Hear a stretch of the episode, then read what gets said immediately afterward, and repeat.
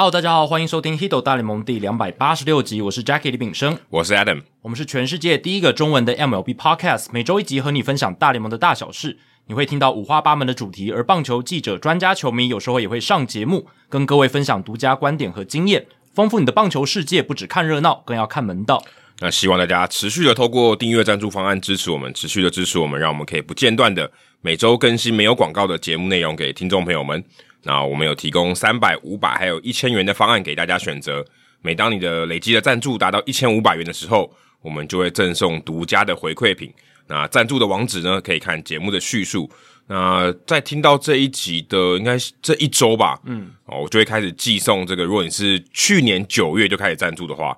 你就会收到新的这个赞助回馈品哦。现在 Jackie 有拿到了，对，对，就是我们的这个棒球，就是学习模仿大联盟棒球的那个款式的纪念球，致敬，致敬啊，致敬！而且有两款，如果你是一千元的话，你会收到两款不一样的。所以这就是我们之前一直在讲，就是如果你持续的赞助够久的话啊，会持续的收到我们不定期更新的。回馈赞助品，而且是有新的巧思在里面，就跟你买股票一样，你股东会会发给你赠品一样。对，而且就是我们的回馈品一定都有 Hito 大联盟的特色嘛，哦、就是有一些设计上的小巧思，然后有一些标语上的小巧思，大家可以去。而且你外面绝对买不到的。对对对对，那每月抖一千，节目做破千哦，希望大家多多支持赞助我们的节目。好，这一集的刊物补充时间，第两百八十五集的时候，我们有讲到大联盟要在明年举办墨西哥的例行赛，就是说在。移地哦，到墨西哥来举行大联盟的例行赛这样子。那我那时候也有稍微聊到，就是墨西哥城海拔非常高，所以应该呃空气非常稀薄。那对于这个球的飞行来讲是比较有利的，应该会有一个比较多进攻战哦，这种全垒打满天飞的情况。嗯、那我们的好朋友也是听众，然后也是同行，也是 Podcaster 许元根阿根哦，他就有稍微来给我们补充一下他的一些。在自行车专业上面的专业哦，他说，对，因为他是玩铁人三项，对，所以就是不管跑步嘛，然后骑脚踏车、游泳这些，嗯、他都算懂啊。他说第两百八十五集被空中小点名到啊，来补充一下，身为同为自媒体转到电视台，然后进行自行车赛评的人，P.S. 说自行车一场比赛播五个小时，一个环赛又有五到二十一天，真的会没人看？可播五个小时，你不用五个小时都在讲话，应该不用吧？对啊，就是比比跟棒球比，应该不用都一直讲话，就有点像高尔夫那种感觉哈。对对，有点像。你高尔夫它也是一种比较，诶可高尔夫它会有，太需要太多的讲话。它每次一个那个一个镜头，你就是应该就是一个人。对对。可自行车可能超多人。对对对，他可能是拍一个区块嘛，对，就是这个集团那个集团这样子，对吧？我觉得有一些。运动赛事的转播，它就有一种那种不成文的转播的规定嘛，就是那种潜规则，就像网球。对，网球的时候在打的时候不能讲话。可是我看这个当地的是英文的转播，他们有时候也会在打的时候还在继续讲。也是有的，这这没有人硬性规定嘛，没有人说你在来回的时候主播球员讲话就被罚款，没有没有没有这种。但现场的观众可能会被请出去。哦，对对对对对。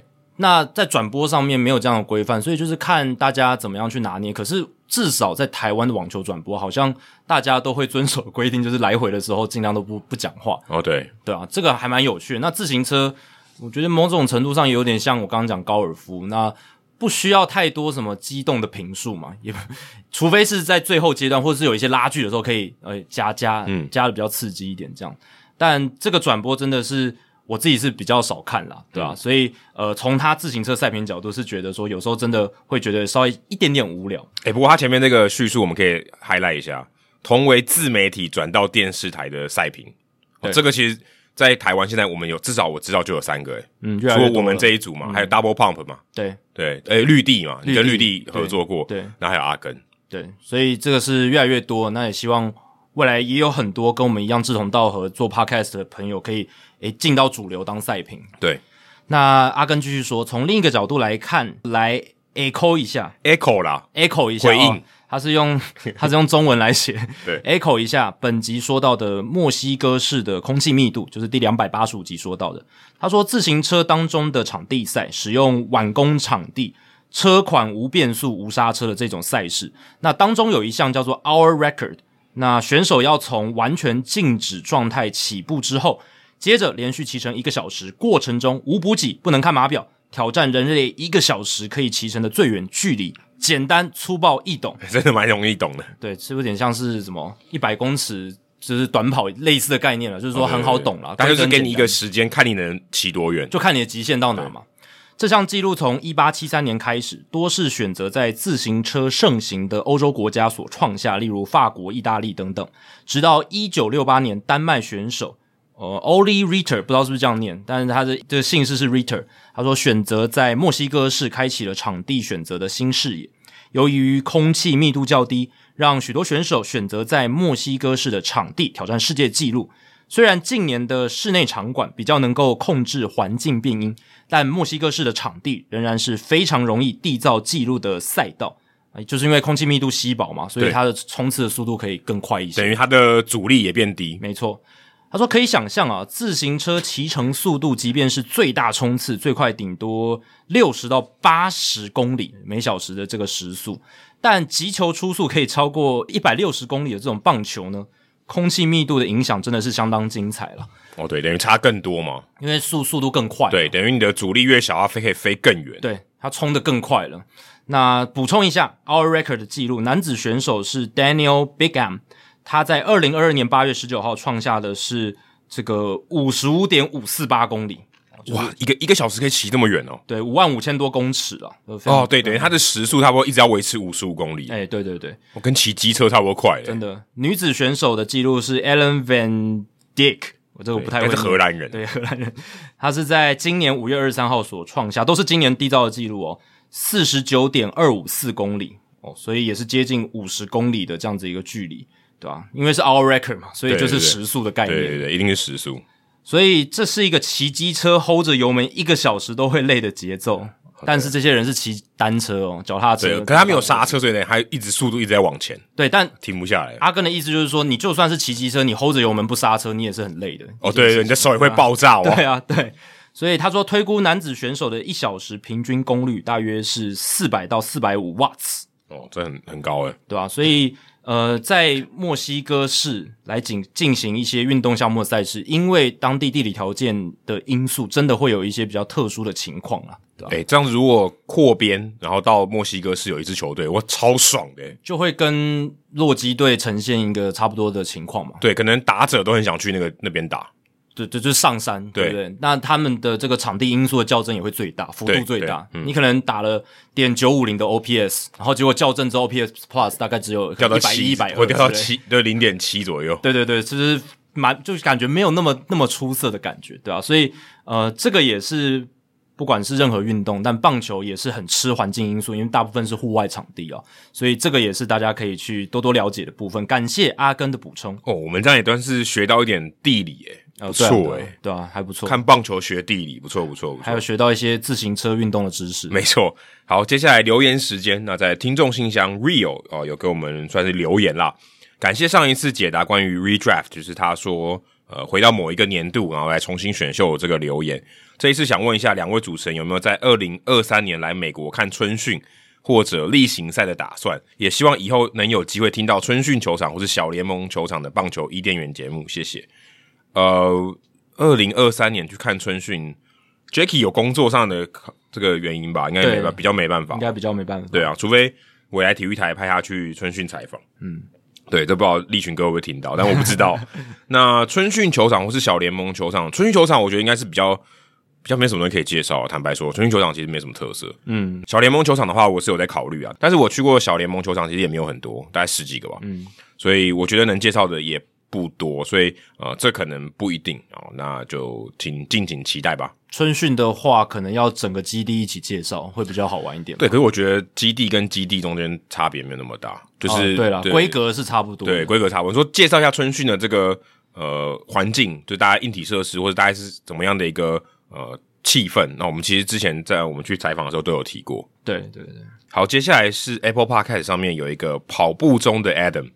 我不知道这个是故意的还是怎样，还是他他也叫 Adam，他应该也叫 Adam 吧？但是因为我做跑步不要听，然后我里面的一个人物设定就是我都没有在跑步，嗯，所以他们都一直说 Adam 开始跑了没？所以我觉得跑步中的 Adam 不知道是在呛我，还是是他本来也是 Adam 的，也有可能，也有可能也是就是跑步不要听的听众。对，他下面写说他是新竹科学园区的伊朗博，就铃木伊朗伊朗博。哦，他哦对耶，缘起跑步不要听，所以他一开始是有听跑步不要听，在经由台北市立棒球场接触到 Hito 大联盟这个用心经营的棒球宝库。身为王建民时代的 MLB 普罗大众，真心让我觉得有醍醐灌顶的感觉。最近终于玩疯所有 Podcast 集数，Oh my goodness，这两百八十五集耶，可以说是完整的参与 Adam 和 Jackie 的成长和茁壮。今年开始，本人也开始加入每月三百元的赞助方案，特此来留言表达个人的感谢与敬意。年轻人加油！哦，谢谢，非常谢谢这个伊朗博。好，接下来是 Alan Holuken 哦，这个是 Alan 侯啦，之前我们节目的来宾，应该是第第两百集，呃，两百多吧，两两百两百多，两百出，两百出，因为两百集是马里欧吧，马里欧，对，我记得就是接在马里欧后面不久，应该两百零或两百零二。对，他写说五星推爆，吹吹吹，Adam 和 Jackie 你们好，五星推爆，吹吹吹，感谢两位专业而认真的耕耘 Hito 大联盟。透过这个节目获得许多大联盟的相关知识，获益良多。想针对两百八十四集中谈到收视率与 MLB 收视触及的话题，表达一下自己的看法，还有提供参考。个人也曾不定期与网络社团整理相关赛事的收视数字啊。其实 Alan 算是这个收视率的达人啊，因为他十几年来都是在体育台工作，然后也都是负责相关就是数据的整理这样子。对，完全同意 Jackie 在节目中所说的，因为网络科技的发达。球迷能够获取大联盟相关资讯的管道丰富而多元，有线电视的收视数字所呈现下滑的趋势，并不能代表反映大联盟赛事的热度也有所递减。我想主要的隐忧在于，目前台湾市场的体育赛事权利金，绝大多数仍由有线电视的频道业者来出资，IPTV 的业者，例如爱尔达，虽然也贡献良多，但是收视数。啊，毕竟还不如有线电视的这些用户。而有线电视除了借由内容去向频道业者争取收视费拆分之外，很大一块的收入比重便来自于收视率所带来的广告效益。所以收视率如果下滑的话，这样大型的 IP 变成这个业者营运上的负担啊。这里讲的大型 IP 就是大联盟了。嗯，在业者找出更显著的营收模式或平台，或者大大型的像是这种 MLB、NBA 这样的权利方。推动新形态触及市场的转播方式之前，哦，这边这个提醒一下，就是像我们上次讲说一些网络的这些媒体啦，就是等于说呃网络电视这种情况，要不嘛就是权力下修，可能幅度必须要很大，要么就是这些转播业者放弃争取。过往以品牌价值来争取这些顶级 IP 的融景，对于现在的特别是台湾市场，我觉得更不复见。这是从收视率数字报表中反映的最大隐忧。而并没有否定啊大联盟赛事热度的想法，提供给两位参考。他其实提到这个，就是呃，我觉得很大的原因还是在于，如果你以收视率来评估这个广告的效益，我觉得这是一个很大的症结点啊。因为呃，广告其实要的东西，它其实要的是影响力，嗯，但是我觉得收视率能反映影响力这件事情，我觉得这个呃成分越来越低了，关联性越来越低了啦。因为过去。二三十年来，网络科技的发展是渐渐取代有线电视的这个传播的影响力，对，对啊。虽然收视户数还是很多，但是它真的代表说，你投广告之后，它的影响力跟二十年前你在有线电视投广告的那个影响力，我觉得是不太一样的。对，或者是说，你单纯来用收视率来评估大联盟的影响力，恐怕也不准，因为它可能有些线下的或线上的。对啊。所以，诶，也许今天看大联盟这些转播的人，你投给他一个棒球相关的广告，也许他超准，对不对？嗯那可能它的影响力其实超大，可是如果你只看哦，它就是这么低，它的收视率就是零点零几，你跟新闻台比，那就没什么好比了，对不对？对，就这这收视率一比，你就知道啊，这个广告的这个效益就是没那么好。可是不能这样看的，对啊，因为这个并不是说数字上的差别而已，而是它其实它的影响力是有加权的效果。可是这些东西是评估不出来的，对啊。但也随着这个接触大联盟跟收视大联盟管道越来越多元哦，那在有线电视业者主要。刚才 Alan 有提到，还是负责大部分的权利金的情况下，那这样子效益是越来越少了。对电视台来讲，所以他才会说，要么是权力金要下修，可能幅度要很大。对对，要要不就是业者要放弃争取，对吧？对，就、所以这个就是非常困难的事情。另外一个就是我们其实，在节目中也常常提到的，你从这个广告权利金，等于说你转播你会拿到广告，嗯，还有就是广告的收益，等于说你转播，因为你中间会放广告嘛，所以你会收到钱。除此之外，你能不能透过电视台的影响力去赚更多的钱？就等于说，哎、欸，你除了播比赛以外，你还可以产生其他的内容嘛？嗯，其他内容可以让你赚更多的钱。嗯、那这些内容如果它的影响力够的话，或它的时间够的话，其实你可以赚到更多的钱。但这个是比较属于开源的方式，对啊。那如果呃有线电视或者是像爱尔达 IPTV 业者，呃，因为现在很多管道的方式让大家呃选择像这样子管道来收视大联盟赛事的意愿变低的话，那万一真的都没有大的媒体业者、主流的业者来争取大联盟的转播，那变成说大家所有人都要自己去订 MLB TV 这样子，但 MLB TV 在台湾还是有门槛的，就还是对于一般他只是想要单纯，诶，我一天就是看个一场，我不别、嗯、我没有想要我一天十五场比赛我都要看那一种一般的普通的大联盟球迷，他可能就不会选择。哦，可是现在大联盟我觉得也很聪明，他每一天都有 free game，所以如果他今天他不是特别一定要看某一队的话，基本上他还是有得看，但是就没有中文评述。而且还不止这个问题嘛，他那个 free game 不一定是适合台湾收视的比赛啊。哦，也对，都是半夜的。对对对，这倒是他没有办法去去控制的。因为台湾的业者一定会选择最符合台湾球迷想要看的赛时段，对，特别是时段还有组合。然后主播球评也会依依此去设计这样子。对对啊，那这个就是他们比较如果。变成说大家都要自己透过 MLB TV 来定的话，这就是比较没有办法被照顾到的一环了。对，就看说他们在不在乎台湾市场。对，所以如果在乎的话，可能权利金就会下修。那如果我们想办法要让大联盟在乎这个市场，就是更多的人来看大联盟，更多的人在脸书上留言，更多人在 IG 上面留言，或者是呃，不管有线电视的收视户增加，对不对？就是看看大联盟收视率变好，这些都可以反映出一些影响力，或者说反映出。台湾球迷对大联盟的球赛的重视程度，那也许、呃、大联盟这边就会看到，也就是说，诶，台湾的数字或者说一些表现都还不错、哦嗯，那我们这个市场可以来多投资一点。对，所以积极面就是大家多多参与大联盟的讨论，啊、嗯，或者说，诶，你今天不只有法官跟大谷翔平，嗯，你有很多层面可以接触到其他的人嘛？对，有很多，诶，也许他对棒球没有兴趣，可是棒球界有一个话题，他可能觉得很有兴趣，他可以来接触棒球。这就是我们节目在做的事情，对，没有错。所以这是我们节目的，我觉得是很重要的一个价值。嗯、所以大家听我们节目，其实你也是在帮助大联盟整体的环境发展。没错。好，接下来是冷知识时间，蹭一下一个也算是时事啊。这个礼拜时事非常多，但是有一个可能会被埋没在底下，但是其实也是蛮多人知道他的这样子一个消息，就是最近刚满三十九岁的 Edwin Jackson 宣布退休了。诶，我现在发现冷知识这个就是这个单元有点像副文单元的。很多退休或者是去世的人哦，对，然后我们出现在冷知识，然后要连接一个问题出来，因为他们某种程度上也算被冷冻了。对啦，那有一些你说他真的也不是到那种名人堂等级的球员，或者说真的超级明星，但是。他也有一定的知名度，或是他有一定的话题性，就在那个时代，也许还有个话题性。那我们也不太方便放在主节目的单元，真的拉一个话题出来聊，好像又有点太多了。嗯，对。那在冷知识的单元刚刚好，而且副文单元，然后那个报纸的那个标题下面有一个副文，对对对的区块。而且像这种不管是退休或者是人去世这种副文，他都会讲一些这个球员的一些最大的特色。对对对对，没错。那我们冷知识就是要放大他这个特色，这样子。那 Edwin Jackson 他十七年大联盟生涯。然后呢，从二零零三到二零一九，而且有十四支的大联盟球队他都待过，这个是史上第一啊，差一点就超过一半了，就是史上最强的球衣收集狂，然后收集者。哎、嗯欸、不过这个我觉得要强调一下，是大联盟。对了，大联盟，因为很多如果在小联盟一直换来换去的，或者他换过超多的，甚至还有独立联盟，对对对，换换过超多队，然后他可能都没有上过大联盟那种就不算了。对，但。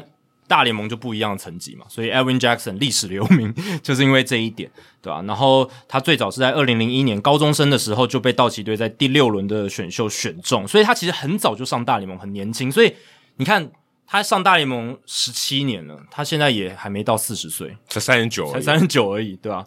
那在二零一零年六月二十五号的时候，他对这个光芒队。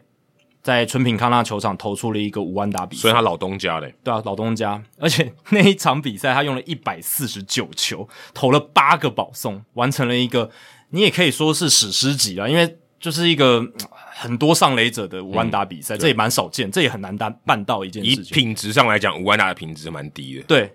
你可以说是史上数一数二糟的无安打比赛，嗯，对，你也可以这样讲，对吧？那这个是我觉得大部分人想到 Edwin Jackson 哦，可能会先想到的部分。那他在二零二零年有跟响尾蛇签了小联盟合约，可是没有上到大联盟。然后他在去年的时候有参加美国队打这个二零二零东京奥运。有种好像没有什么印象这件事，他有上场投吗？应该应该有哦，应该有，应该有。他反正他他有参加那个代表队这样子，对吧？但是一直都还是没有回到大联盟这样，对吧？所以他最后一次在大联盟留下出赛记录已经是二零一九年。那总计他有四百一十二场的大联盟出赛，一千九百六十局，防御率四点七八，那三振超过一千五百名打者。然后有一百零七场胜投，那根据 Baseball Reference 的计算呢，哦，他生涯的赚的钱呢也超过六千六百万美金，这是他球员合约的部分而已啊，就是超过六千六百万美金，其实也是一个哦非常好的职业生涯了，嗯，就是已经是 above average 非常多了，超越平均值非常多了。嗯、但 Jackson 他还有一个生涯的特色，就是他其实有几年真的是炸的蛮惨的，嗯，哦，真的是防御率非常高，其实他生涯的这种大起大落的情况是比较。比较明显。那在他生涯最后一年，二零一九年的数据呢？他那一年是有十八场出赛，十三场先发，战绩三胜十败，非常糟糕嘛。而且防御率是九点五八哦。嗯，那一年他的这个出赛的局数是六十七点二局，防御率九点五八，这其实是非常非常高。那我也查了一下哦，大联盟自从一九零零年至今，包含 Jackson 在二零一九年在内。只有十个投手曾经单季累积至少六十局投球，而且防御率超过九的，就是那么烂，而且局数还可以投超过六十局这样子的情况。那今天冷知识就来问大家，不知道能不能说出至少两个？就是其他就是另外有九位嘛？另外九位里面，大家能不能至少说出两个这样子的投手，就是单季至少六十局，而且防御率超过九的？我先给大家一个提示。哎、欸，对，如果你看过《不完美的坠落》，你就知道答案了。哦，这个提示有点太明显。没有没有，里面有这个列表哦哦，里面里面有这个列表，okay, 有这个答案群，有这个答案群。对，OK，对，而且你讲出这本书已经透露出了一些哦，对对对，蛮蛮大的。我是没有讲出人名啊。对对对，如果你没有，如果你不知道我在讲什么，你还是不知道。对，那当然，除了 Aaron Jackson 以外，这九个人里面有一些比较知名的。Adam 刚才提示的是一个。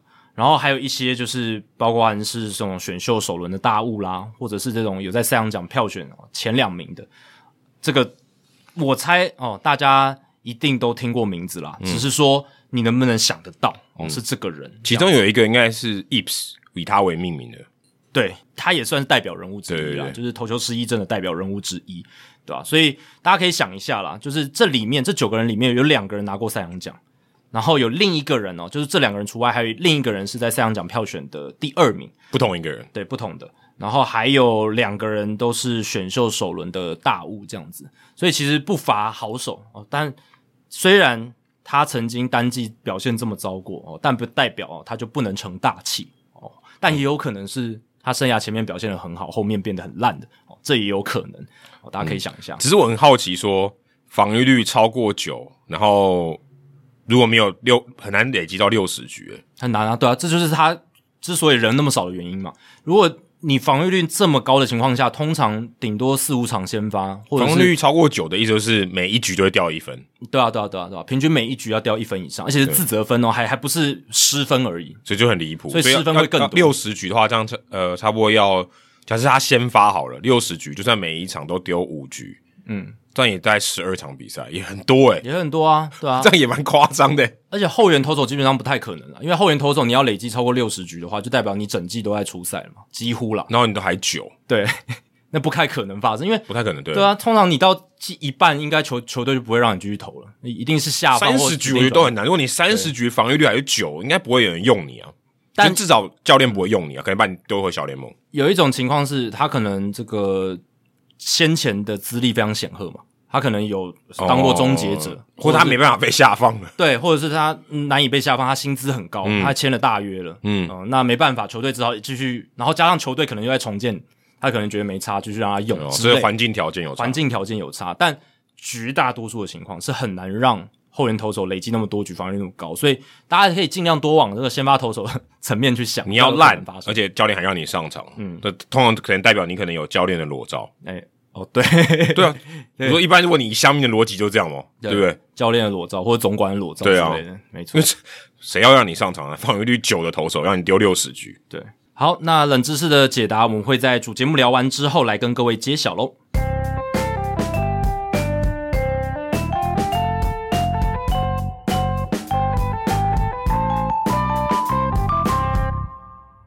这个礼拜是发生了非常多的事情啊，那当然。其实就大联盟赛场上，大家还是关注在 Albert Pujols 的全垒打啦，Aaron Judge 的全垒打追逐啦。欸、每次录音，Albert Pujols 都打全垒打的。对啊，我们今天 Albert Pujols 打了第六百九十七轰嘛，也超越了 ERA 了。对，正式超越，甩开 ERA 了。没错，那只差三支就可以到七百轰。那球场上的事情差不多就这些嘛，然后当然还有就是外卡的竞争等等。然后还有张玉成被 DFA 了，张玉成被 DFA，但当然这些东西其实。大家都已经知道，然后都会觉得说，哎，这就是，哎，到九月份大联盟赛季会有的一些发展嘛。但是我们今天聊的其实都是一些呃比较偏场外的一些消息，嗯、但其实它都是深深影响着未来大联盟产业面的发展，影响是非常非常大的。你十年后回来听还是有影响。对，它或许不会立即在球场上看到效果，可是它是会潜移默化的推动这个产业发生一些影响的。所以我们今天就来好好聊聊。那第一个其实跟我们上一集聊到有关，而且。进展非常快。哎、欸，其其实坦白说，我没有预期到我这一集会聊这个、欸。对啊，我也没有预期到，就是原本以为还要他再花一些时间。就是我们还上一集我们是把它放在最后嘛？对啊，代表它其实重要性相对是比较低。就是我们认为它还没有那么发快可以发展。嗯，就没想到这一集我们把它放在第一个来讲。对，因为也接也程序上一集最后这个话题，对吧、啊？刚好连在一起，就是大联盟球员工会已经取得小联盟球员多数的同意。而且就是会代表他们组成小联盟球员的这个工会分支，而且还有进一步的，就是大联盟也已经自主的来承认这个小联盟他们组织工会的这个动作，他们已经承认这件事，合法性了。对，已经承认他们的合法性了。对，所以这一切进度非常快，其实这也是出乎所有业界记者，包括美国这些专家他们的一些预期啊，因为这一切速度发生非常快，因为从大概上上礼拜就是 Tony Clark 要说要做这件事情对之后，然后发出这。对小联盟球员发出这些就是 verification card，就是这个同意，有点像同意书啦。对，嗯、同意卡、意向书、意向卡、意愿书都可以，反正就是问你说，哎，你有没有意愿要来组工会啊？这样子，那他们收卡的速度很快，哦、超过百分之五十。对，这个就是除了同意度，就是支持度是很高以外，他们这个收收回来的这个行政作业的速度也很快，马上就哎取得了这个过半数的同意，那进度也很快，他们马上就告知大联盟说，哎。我们已经得到这样子方面的支持了。那大联盟这边也在这个礼拜哦，就说，哎，好，那我们也自主承认。但这件事情，大家可能会想说，哎，但资方不是永远都是反对劳方来组工会吗？照理来说，一定这样。对。那为什么大联盟这次会决定自主承认小联盟球员工会的组织成立呢？那这主要就是因为不管怎么样，他们都阻挡不了，因为。就算大联盟反对，可是大联盟球员工会哦，他们可以去透过美国联邦劳资关系委员会，就是 NLRB 这个单位进行强迫承认的程序啦。因为呃，这个也是保障劳工的权益，嗯，就是说你今天只要工会有取得你会员半半数以上的同意，就是潜在会员，潜在会员，你的公司有一千人，你只要五百个人愿意同意就可以了。他们还不是会员，但是你问他们要不要组建工会这件事，潜在会员，他们如果超过半数的同意的话，那。基本上，你只要把这些卡、这些意意向书收回来，就像联署一样。对，这些是有法律效力的。对，那你只要，如果你的资方、你的老板说，我我不承认你们有工会，你们这个是你们自己私下在搞的，那劳方就可以去跟这个官方的单位 NLRB 去。申诉，对对对，NLRB 看到，哎，你们意向书确实是过半数都同意，他就可以迫使资方去承认这件事。所以大联盟他们知道，哦，这个已经挡不了了。对，小联盟已经这些球员这么多球员，而且过半数都已经交意向书，而且都是表示同意组织工会的。所以他们为了在公关上，呃，也给自己一个比较好的台阶来下。不然的话，如果他把这个场面搞得很难看，也不太行。所以，呃，大联盟球员工会就干脆我自主先承认这件事情，对，这样子我在公关上还。还占得了一个比较算道德高位嘛，对不对？就我没有要跟你抵抗了，对对对。因为正常来讲，这个天性应该是劳资呃要对立，可是对立的程度不一样，只是说他应该会尽可能不要让这件事情发生，对。啊，用各种手段，不管拖延啊，或者任何手段，然后像封管也一样嘛。嗯、你看两边就是两封管已经快接近恶斗了，嗯，那这个话可能他应该要相对有一个给他一点阻力，可这件事情完全没有阻力，对。那就是因为有 NLRB 这样子的单位存在，政府官方它是可以介入的，嗯、就是呃劳方是可以去争取向政府争取这些权益。而且我看 Joe Biden 他也直接发推呢，他觉得说、嗯、哦这是好事，当然哇你连这个天皇老子都直接发推，对，说这是好事，哎你很难挡得住啊。其实这也反映了真的美国在劳权这一部分的相关的法规制度、嗯、还有权益上面哦，是真的比较健全一点哦。那你看像大联盟球员工会他们知道。只要他们能收到足够的意向书，同意的意向书，他们就可以让这件事情产生。诶、欸，这个整件事情就是以现在的这个情况跟之前封管的情况，你就觉得这个球员工会同一个吗？就这个效率真的差非常非常多诶。但我觉得其实真的就是同一个，因为其实从劳资那时候冲突的时候，包括甚至延伸到更早以前，二零二零年的时候，在炒疫情的这些规范的时候，是劳方他们就已经占了非常。坚定的一个立场，就是大联盟球员工会整个硬起来。哦，我会觉得是因为他们真的很硬哦，然后对于自己的权利的争取非常的有态度，而且非常的坚决哦。可是我想说的是效率的问题，但他们效率超级高诶。但这一次效率是因为这个组建工会的事情，大联盟能提供的阻力其实很少哦，所以执行的效率上，大联盟球员工会当然是可以推进的很快。当然，当然，我觉得他可能前面 Cook 的时间就花那个酝酿的时间其实也很长。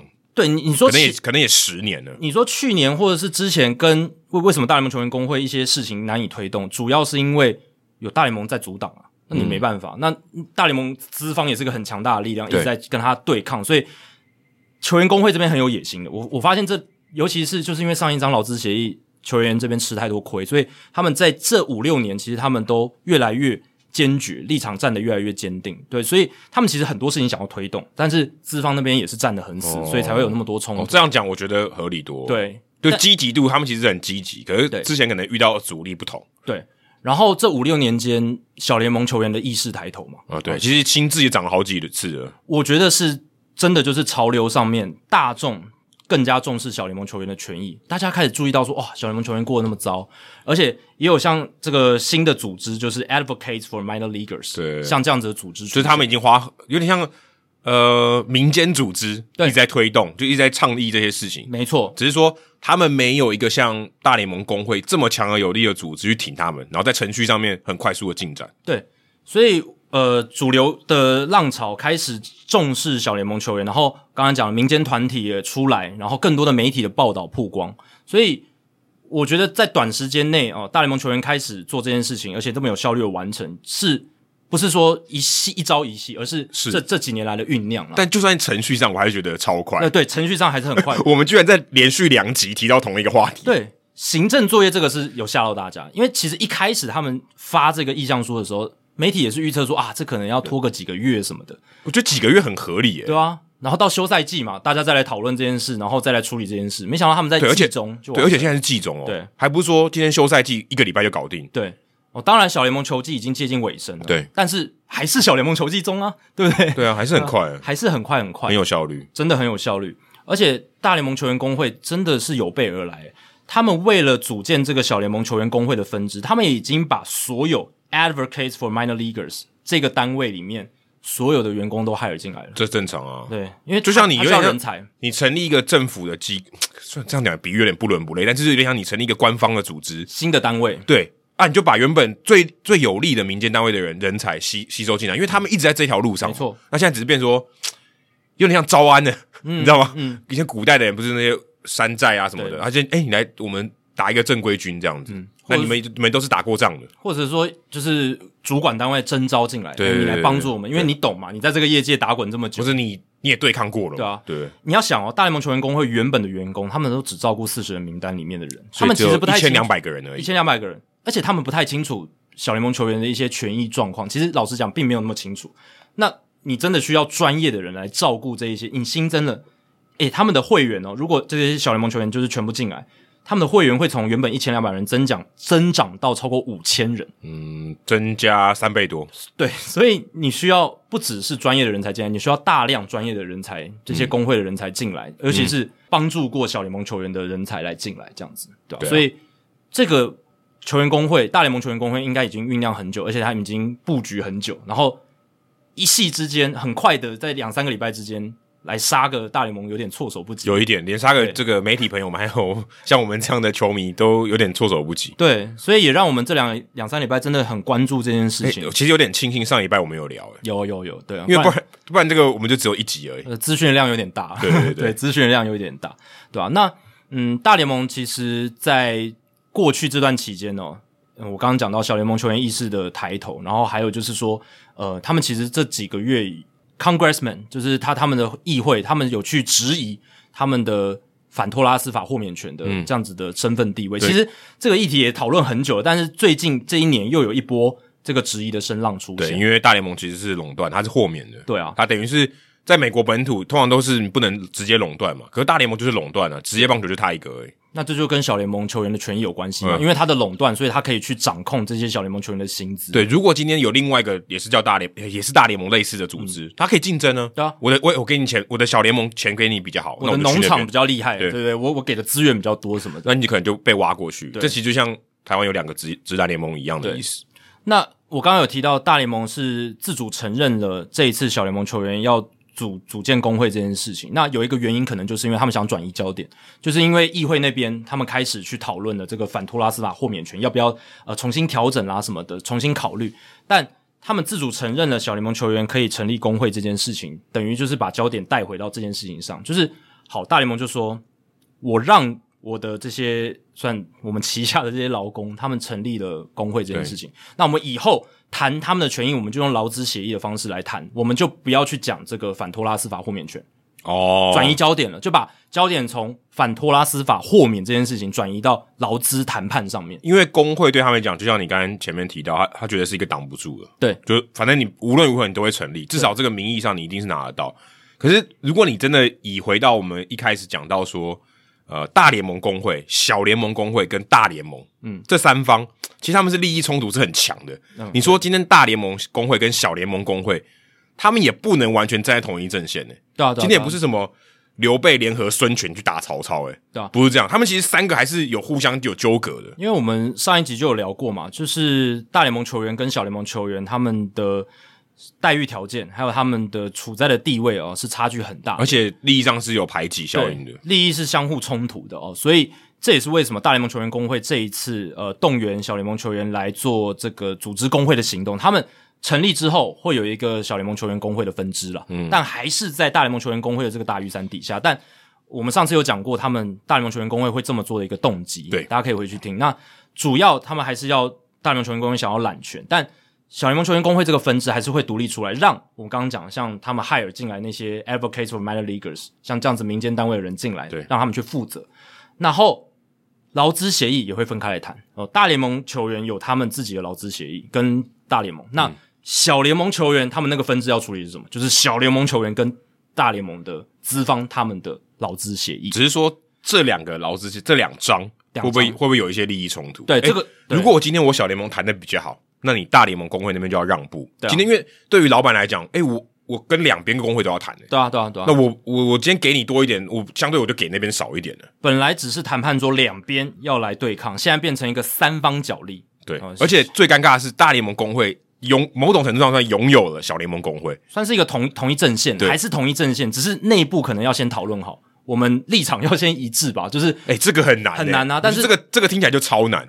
他们内部一定会开很多会，就是大联盟分支跟小联盟分支这边一定要先有一番竞争之后，对，一番讨论之后，可能就要先取得一个平衡，因为他们基本上天生是不平衡的。对，我会觉得啦，如果他们今天要跟资方来谈的时候，内部要先讨论好。如果今天他真的是分权分分得很开，就是让小联盟分支。自己去跟大联盟谈，然后我大联盟分支自己跟大联盟，就就等于两个独立了。对啊，那你这样子等于就独立啊？那你这样子，你用在你的大雨伞底下就没有意义了。所以而且而且这样子，如如果这结果是这样，他们现在那么积极也不合理，不合理。对，我干嘛？对，我又没有获利，我干嘛？对啊，如果他真的是我自己成立，帮他们成立一个独立单位，我干嘛？我佛心哦，我是完完全利他主义嘛？也不是啊，不，我觉得不可能。不可能。而且他们就像你讲，动作那么积极，那么快，然后又由他们大联盟球员工会来主导，他的目的就是。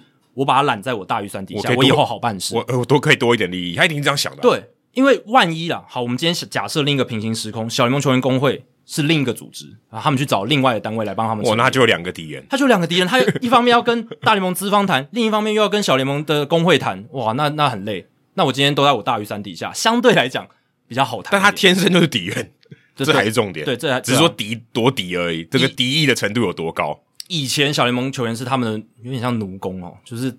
利益啊，是啊，完全没有被伸张嘛。那等于是认其实其实大联盟福利会这么好，有一部分真的就是因为压榨小联盟的关系，因为它不不平分分布都不平均呢。然后之前大联盟球员工会就是一直把小联盟球员的利益牺牲掉，即便小联盟球员并不是他们的会员，他们还是这样做了，对吧？所以这也是为什么我觉得为什么这一次小联盟工会站出来，他们的力道跟他们的力量那么大。诶，交卡的速度很快，一定大家很快就毫不考虑就签了我，我同意，我要组工会。我们这一个族群已经忍太久。不过我觉得这有一个很蛮有趣的情况，就是如果你去想小联盟球员，其实他们在小联盟球员大部分都待的不够久，嗯，所以他们被压抑的程度其实没有到非常高。但我觉得就是因为现在媒体曝光报道越来越多，嗯、大家越来越了解这些历史。你说今天小联盟他打个五年很久嘞、欸，嗯，就今天小联盟系统待五年，已经算是很有机会上大联盟的人了。对啊，对啊，很多人可能打个一年两年就被淘汰了。对，那劳权意识的提升，然后包含一些已经上大联盟的球员，他对于小联盟有一些啦，有一部分的大联盟球员还是对小联盟球员有同理心，因为对他经历过，对，所以他会去传承这些经验。特别是我觉得拉美球员，对。所以这个就是我觉得是一个浪潮底下的一个产物，它是一个怎么讲？就是整个业界，然后包含媒体，然后包含整个产业推波助澜的一个结果。它是它它不是说哦，我一个组织的发起，或是一两个人去推动就能够成的事情，因为你要那么多小联盟球员。都渐渐有这样的意识哦，我知道说劳权是什么，我知道工会是什么，他能帮我做什么。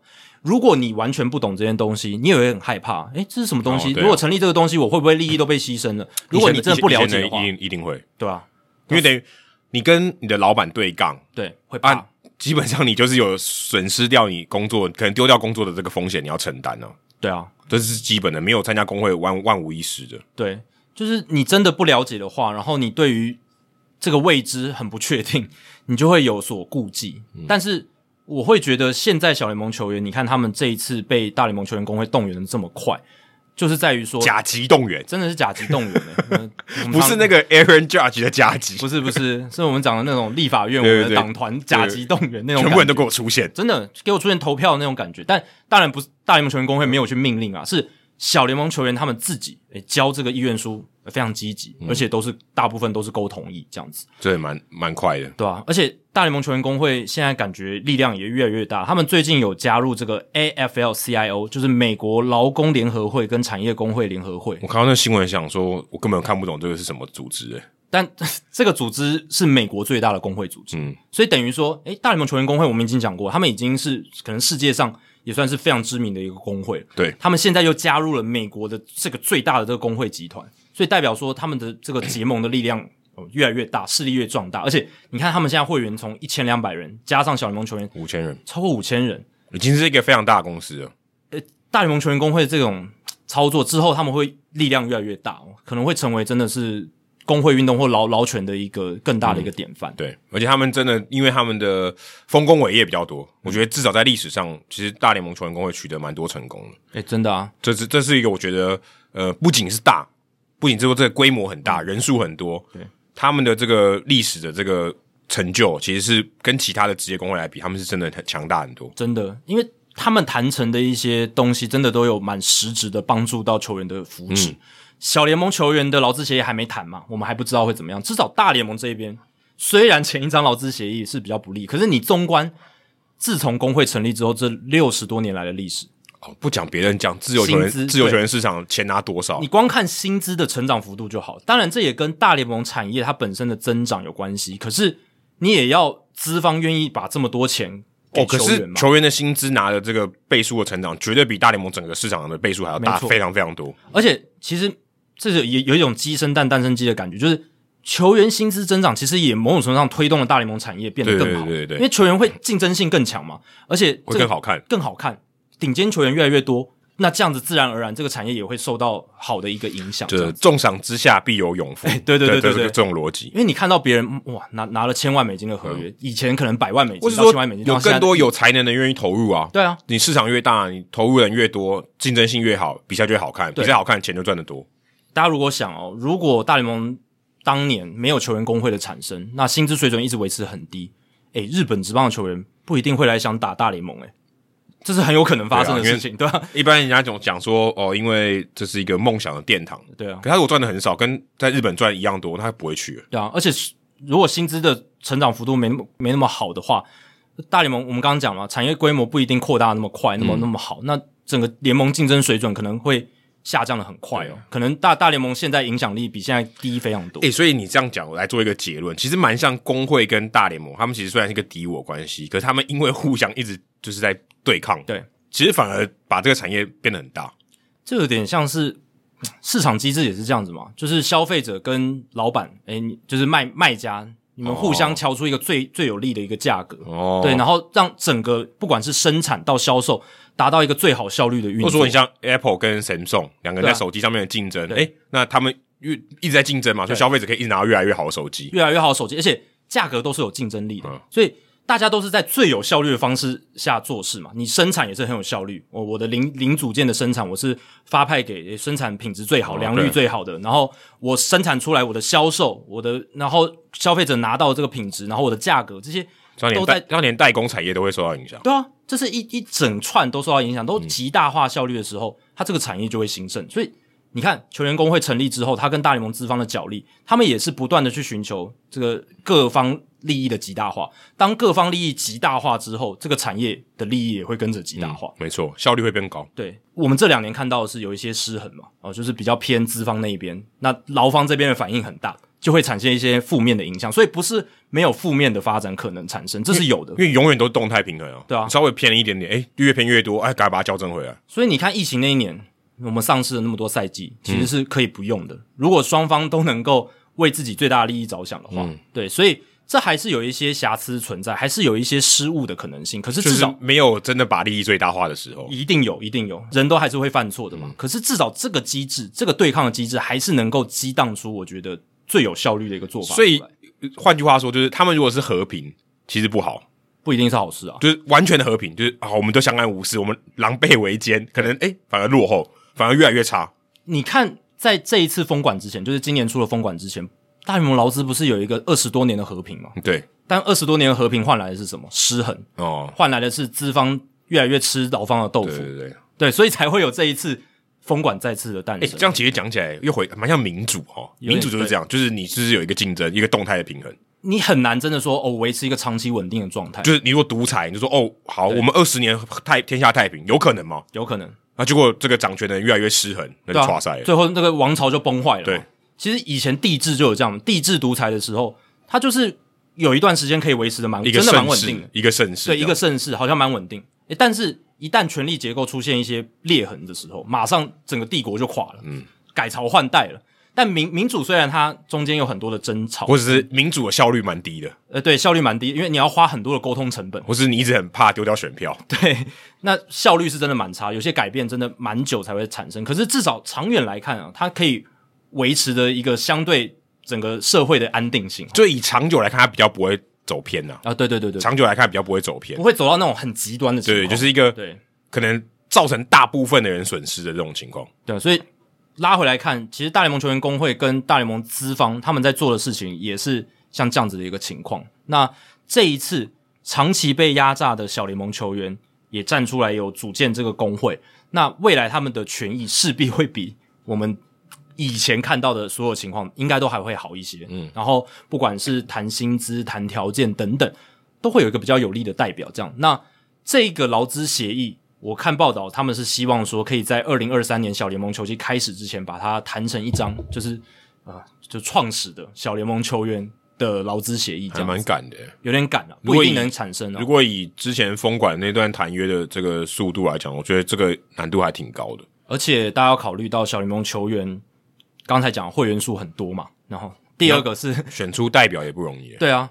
第一个是会员数很多，选出代表不容易。第二个是小联盟球员涵盖了不同层级。你看，说 Gary Cole 他是这个代表，他可以打大联盟打个八九年、十年，嗯，够久了哈。对，小联盟有人打八年、九年的吗？没有吗？对啊，对啊，对啊。对，小联盟要打八九年，他根本他应应该已经不在小联盟了，他就要么就退休，要么上大联盟了。对啊，人员流动的速度很快，而且大联盟球员工会的组成相对来讲比较就就是都是已经上大联盟球员嘛，而且都是。大部分都是二十五岁以上，而且有头有脸，有头有脸，有有一定的这种经济能力跟社会地位在。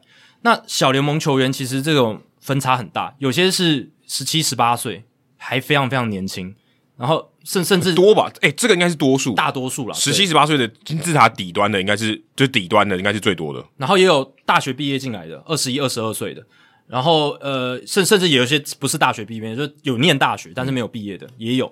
然后还有一些是在小联盟熬了很久，二十四、二十五岁的，所以他这个人员的分布组成背景脉络，这个差距是很大的。哦，对，所以小联盟球员工会他们要去谈这个劳资协议，哇，这个是我觉得是一个非常非常大的工程。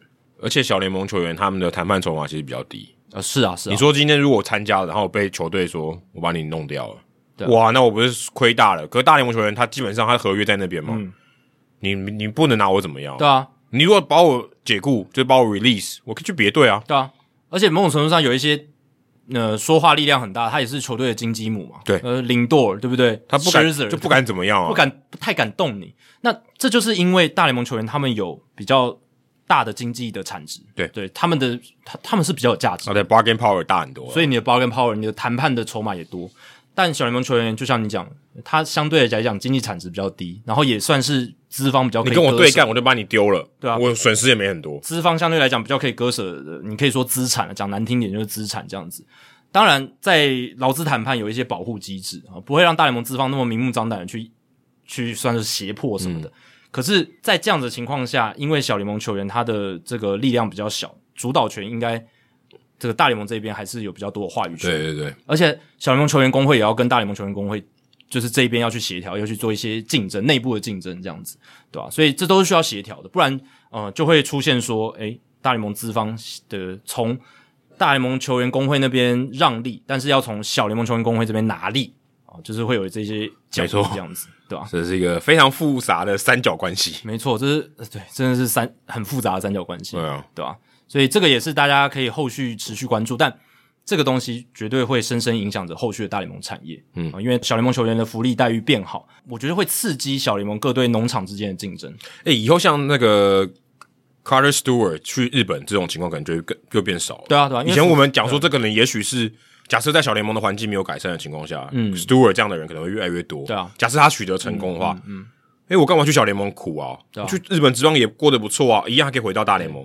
啊，现在如果环境改善了，也许大家去日职的动机就没那么高了。对，因为我想说，哦，对了，小联盟虽然苦，可是现在待遇变好了嘛，有一些福利，我至少可能有房子住，然后球球队也可以给我一定的。怎么怎么，不管是保险或者一些照顾，薪资当然就显著的提升，对，对之类的。那这些东西就会给予他一些安定感，对，让他愿意，即便薪资可能还是跟大联盟有很大的差距，可是至少他可以，我愿意多熬几年。嗯，我是至少可以在这个我们讲生活的必要条件之上，你可以存到钱了。现在小联盟球员根本就存不到钱，没错没错，他搞不好还要去兼差，就有点像是你在这个贫穷线之上来之下，你之上至少好过一点嘛，之下你根本就活不了。对对对。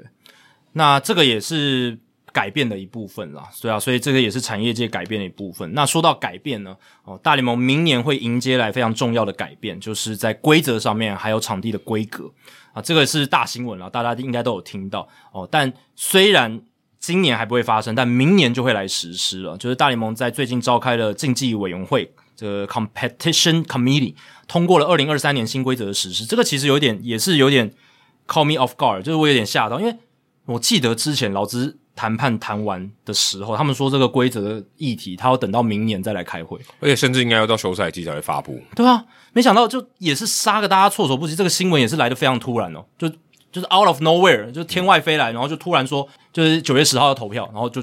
就投完了，然后然后就施行了。对，林央是突然就开始唱歌了，也没有彩排，哎，没有没有彩排，没有彩排。一一般我们可能哦，今天要办演唱会，他可能在彩排，我们大概知道有有听到一些哦，嗯，对对对，风声之类的。好像没有，就直接开始，就是直接前奏已经开始了，你才知道哦，原来有这件事要发生了，这样子，对啊，所以呃，在台湾的时间九月十号的时候，哦，他们就呃这个竞技委员会就投票通过。那这个竞技委员会其实就是呃大联盟有主导权了，因为他们大联盟主席办公室就有六个代表。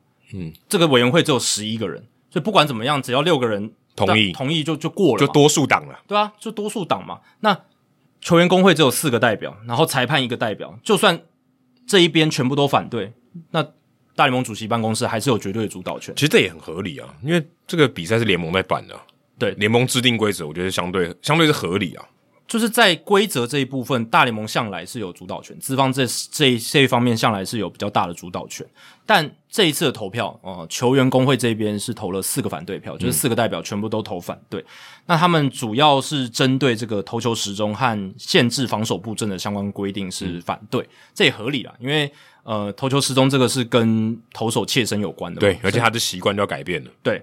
然后限制防守布阵也是跟这个。就是一些球员的利益有关系，我们刚刚会聊到，对吧？所以他们会反对这两点，其实也不太意外。那像加大垒包，他们是也是举双手赞成嘛？因为加大垒包，我我我怎么想都只有好处诶。对啊，但虽然有可能觉得怪吧，哦，投手可能觉得不好啦。对，因为这个垒包间的距离缩短嘛，嗯，然后被盗垒的情况会变多，比较多的跑垒这样子。哦、呃，但基本上大部分其实是增加球员的安全性，对对吧？而且甚至你说投手好了，他有时候。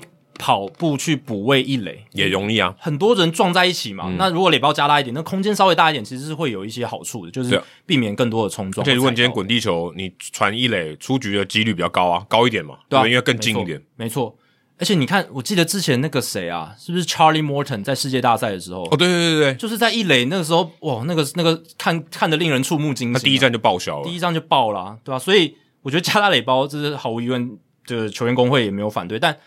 大家都在讨论的就是投球时钟哦，限制退板哦，还有这个限制防守布阵。嗯、当然哦，他这个规则写的非常非常详，这是 The Athletic 就是 Ken Rosenthal 还有 Evan Drellich 他们有透露出来，就是规则的细项啊，全部都有列出来。对，因为大联盟其实它官方的文件，它其实没透露那么多，没透露那么多。那那个 Rosenthal 他们是透过自己内部的 source，然后有把这些规则的细项都拉出来。但不知道说这个多多少可信度啊？应该是很高啦。可是说是很高，会不会有修还额外有一些小小的修改就不一定了。对，但至少他们拿到的，我我是这个可信度是很高的。嗯、那后续的修改应该是后续可能会修改，但至少目前看来，我的解读是已经写的很完整，或他可能也许不是 final 版本，不是最后的版本，但是至少但我觉得已经你你看不到哪里可以改了嘛。就是、哦，也许他们还有一些可以细调的地方。对，但基本上我觉得。你你现在列出来的，我觉得应该都差不多。对，因为大家会觉得，就是我我有在我个人粉砖上把这些东西都列出来，然后大家一定会觉得，哇，这字也太多了吧？我也觉得，这怎么那么多？但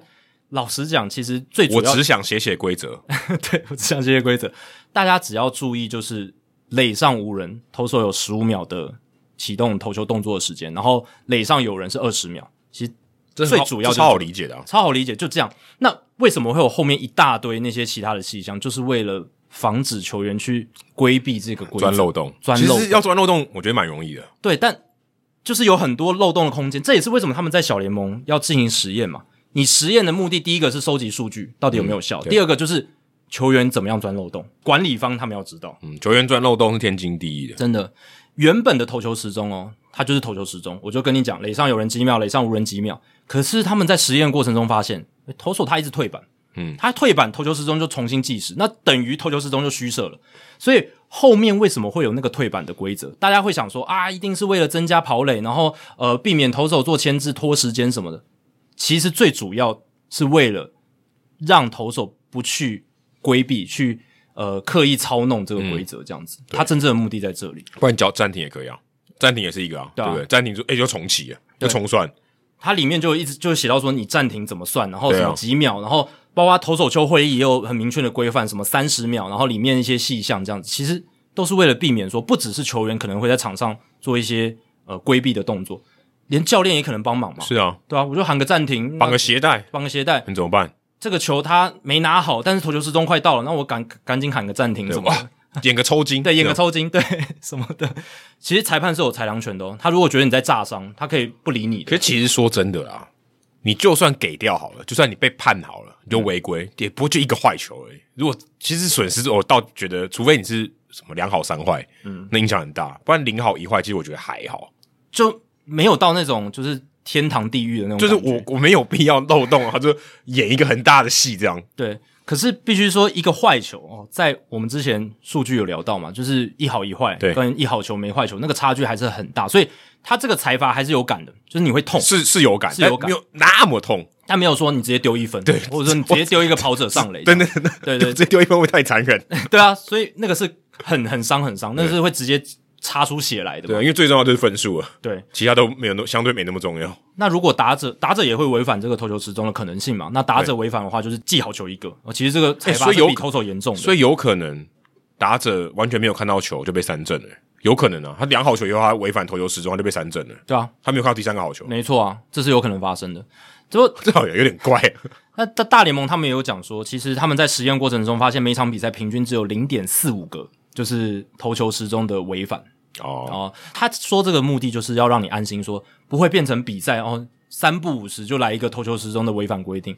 他的意思就是要告诉你，这个规则实施下去之后，初期一定会有反弹的声浪，然后初期一定会有一些不习惯，但久了之后呢，大家就会习惯了。我觉得这个很像是我们穿护膝的道理，嗯，就是你像你如果你穿护膝或者你穿护具，嗯，呃，那种固定式的护具，嗯，它其实并不是说一直把你固定住，而是它让你不要过头，它保护你不要过头，嗯，所以你久了以后，你就会习惯不要过头。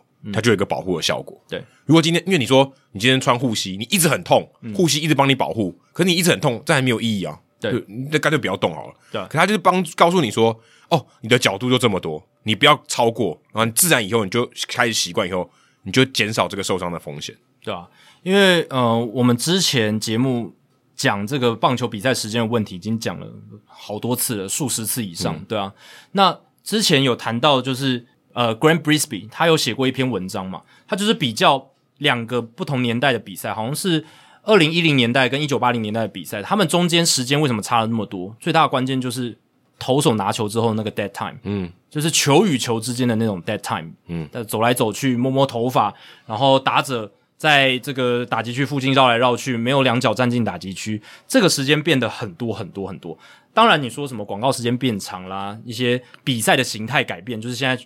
很多的 offense，呃，全垒打变多什么，这些可能都有影响，保送变多这些有影响。可是最主要还是球与球之间的 dead time，所以投球失踪完全是针对这个而来。对所以其实有蛮多，即便是数据派分析的作家，是不是比较呃比较新潮派、非传统派的一些呃美国的棒球的专家，他们也很支持投球时钟，尤其是看到这几年在小联盟实验的之后一些比较好的一个现象。嗯、我我我记得我们在两百七十集的时候也有聊，那个时候。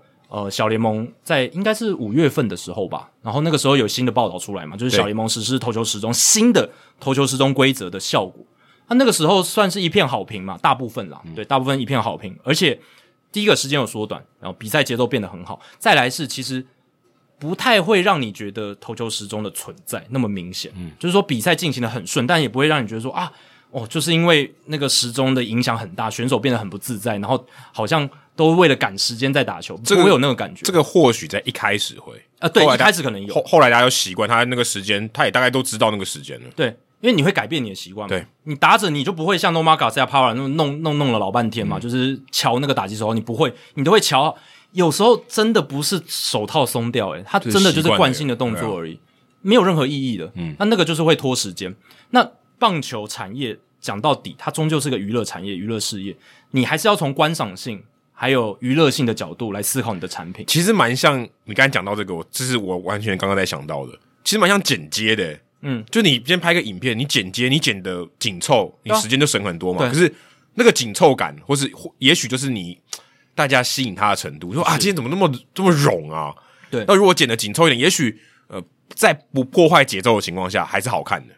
有一些电影，它就是要慢，嗯，它可能要去铺成那个什么情绪，主角的情绪，一个静态画面停了十秒，对，或者他要强调那个风景的景色什么的，要展现那种壮阔的氛围等等，需要慢镜头，没错，需要比较慢的那种场景的呈现，铺陈，铺陈。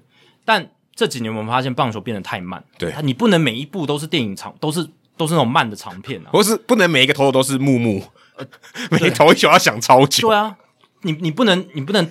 都变成太慢节奏，那木木公演发现 这个节奏每一个都拉的太长，这个是大联盟产业不太乐见的。对，诶我看我看到那个是说的紧凑一些。Epstein 他在他的这个解说的简报里面，我看到一个非常非常厉害的数字。他说，二十五年前，一九九七年大联盟的比赛平均是两个小时五十六分钟，嗯，现在是三个小时零七分钟，多了十一分钟，其实蛮多的，嗯。然后比数哦，就是平均一场比赛的得分。其实是变低的，所以代表其实得分变少，然后比赛时间变长。其实整体讲来讲，就是你单位时间得分变少了，对吧？嗯、你单位的时间，你的一场比赛能这个打回来的分数其实变少，比赛其实变得相对是比较难看的。对啊，就是如果你的分数变少的话，就代表说你场上的动作可能比较少。对，它是四点七七分，一九九七年四点七七分，二零二二年是四点三零分，差了零点四七分呢。对啊，就是。不只是这个得分的手段的方式变得比较单调，然后你的分数也变少。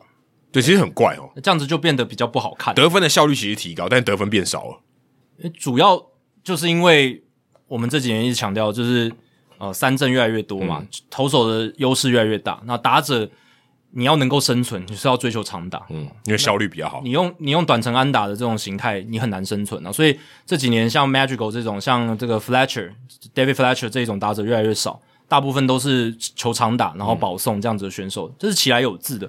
那得分手段变得不多元，这个也是大联盟想要去改变的事情啊。所以投球失踪之外，然后还有就是这个限制防守布阵，限制防守布阵的目的就是要让得分手段变得多元。这个是它的主要目的，安打一定会变多，而且主要呃是要增加这个一垒安打，嗯，哦，是这种不管是中线穿越的啦，或者是以前这种强力拉回式打者，他可以打出穿越一二垒之间这种强劲的滚地安打，这个在中华职棒现在都还看得到嘛，就是你拉回来打反弹球，然后穿越一二垒之间，这个在大联盟我已经很少看到了，就通常都被防守布阵守下来。中华职棒其实极端布阵很少，很少很少很少，对，几乎没有，几乎没有，几乎没有，但也跟中职。还是很多巧打型打者，这种广角打法的打者比较多，也是有关系的。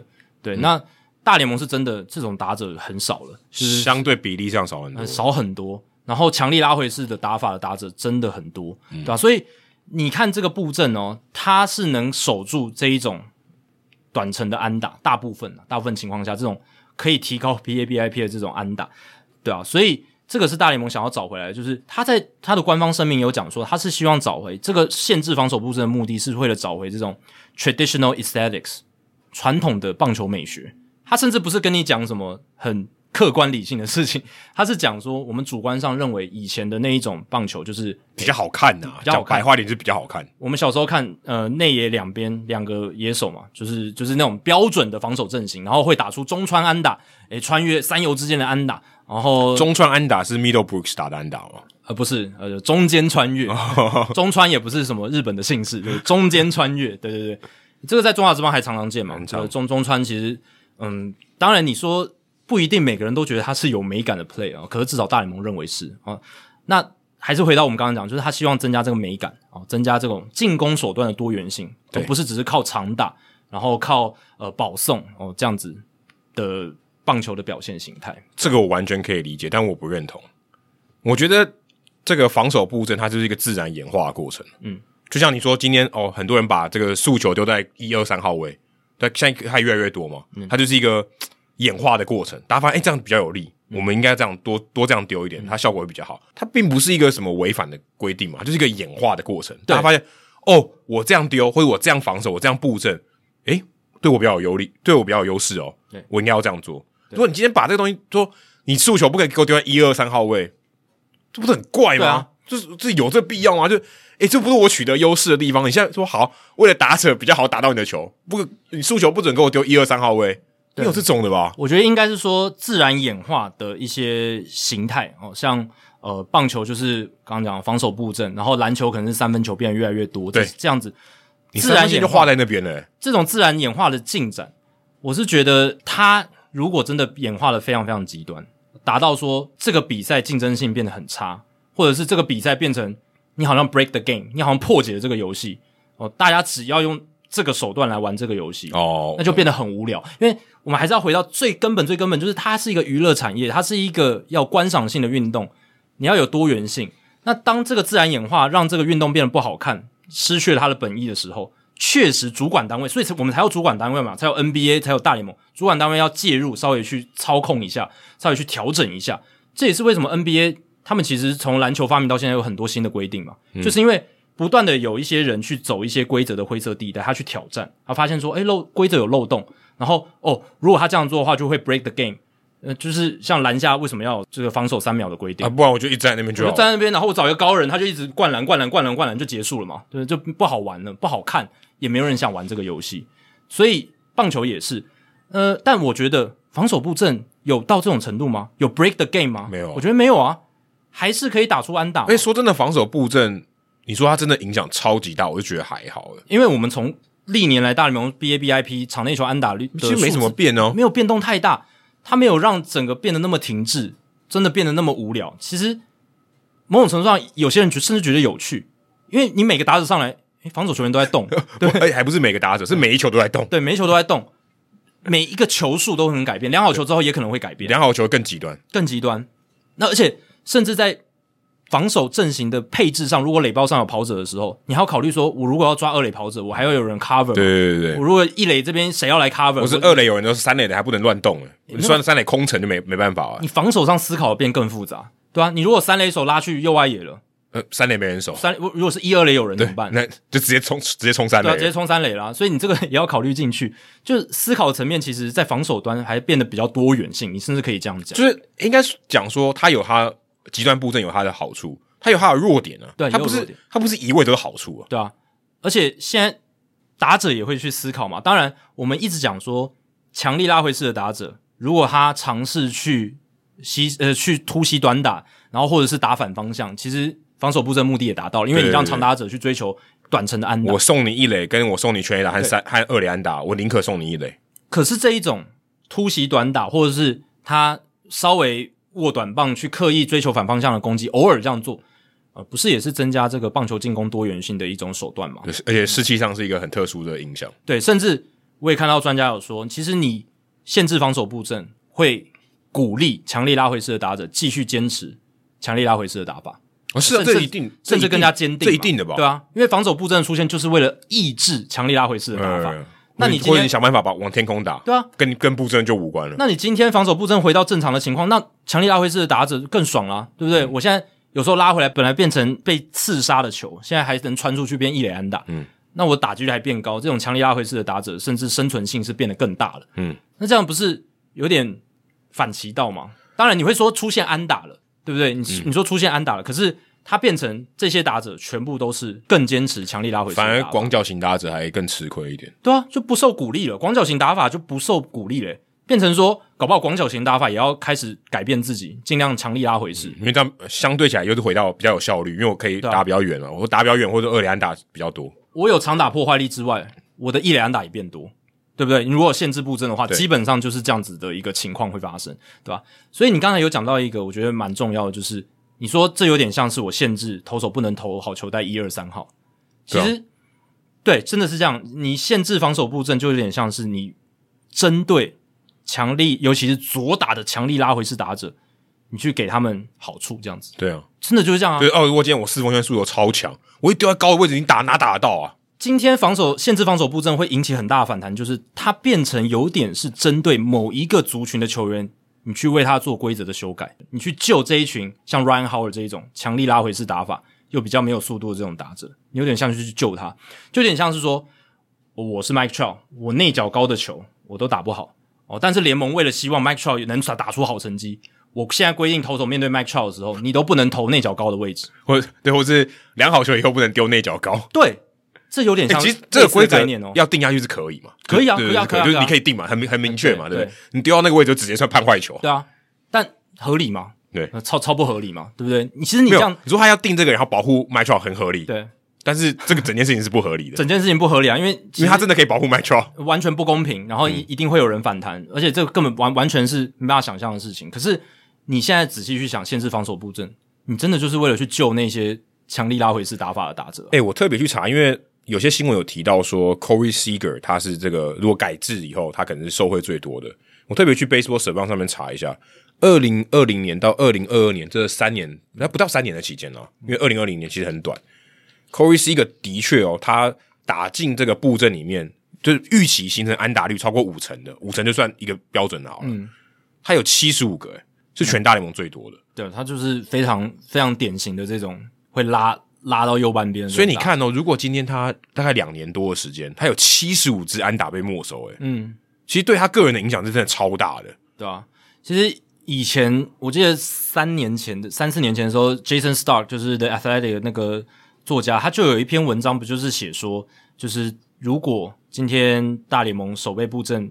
被限制住的话，一年会多出几几支安打。嗯，他那时候我记得算是一年可能会多出五百支一垒安打，这个是那个 Sports Info Solution 算出来的。哇，那这样如果是五百支 Corey Seager 这样，哇，这这很多诶，他占了个二十分之一诶。当然那是一个粗算啊，一个估算，但一年，而且他这是五百支一垒安打，就是说那种本来会被守备布阵没收下来的一垒安打，对啊，所以这样子的情况，嗯，真的是大联盟。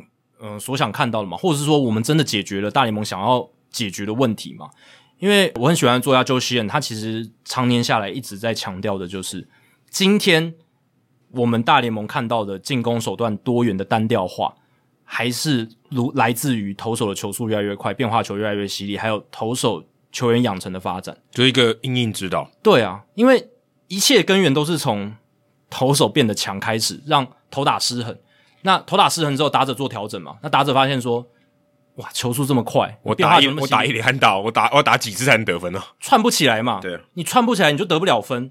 那要怎么样来得分比较有效率？长打，就像你玩电动，你发现哇，打一垒安打，我要多少才能得一分？我每一球都开强阵，对啊，我这样比较容易赢，就是有点像这种决定。对，我每一球都开强阵，没错。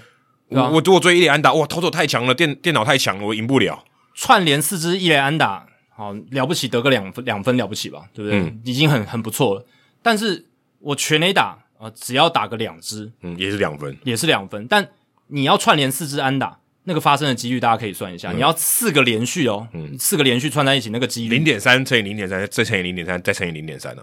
而且你还是用三层打击率的打者，对，你中间夹一个一成五的打者，两成的打者，现在很多打击率都很低了嘛，那那个几率是更低的。但我全垒打的几率相对下起来，你只要一个人，他就是一个人全垒打的几率是多少？嗯，他反而是比较好的，对，得分效率是比较好的，对吧？所以其实根源还是在于投打的失衡，然后投手的这个发展。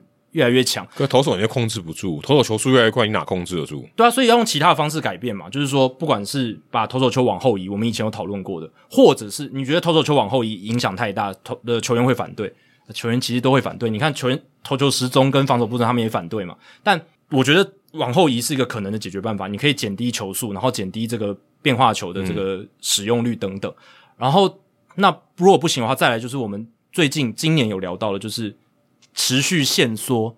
投手的这个球员名单上面的数量，嗯，嗯，你投手变少了，你就没办法有那么多。你你第一个，你的先发投手的局数要拉长，然后再来就是你没有那么多后援牛棚投手的使用，就你这个球速上面冲刺的这个能力会变低。对，你每一次上来都。这种一百公尺短跑的这种表现是会越来越越来越想要你跑一百二，跑一百五，那就你就贴自然而然的把这个投手的优势往下降嘛。所以我现在我现在个人的想法是，与其去限制守备布阵，其实根源来自于投手的这个战力优势，你去把它做削减，相对来讲，比起你去限制防守站位，我觉得是第一个，这是一个潜移默化的影响。相对来讲，立即在场球场上看见的。这个效果是比较低的，因为限制防守布阵，你明显就可以看到，诶，球员只能被限缩在那个地方。嗯，但是你去改变球员名单，你去改变或者投手球往后移，其实大家观赏性上明没有根本对、嗯、对感受不到，但影响其实很大，影响其实很大。对，嗯、因为你就会发现说，诶，场内球变多了，投手球速变慢了，嗯，呃，那个变化球变得。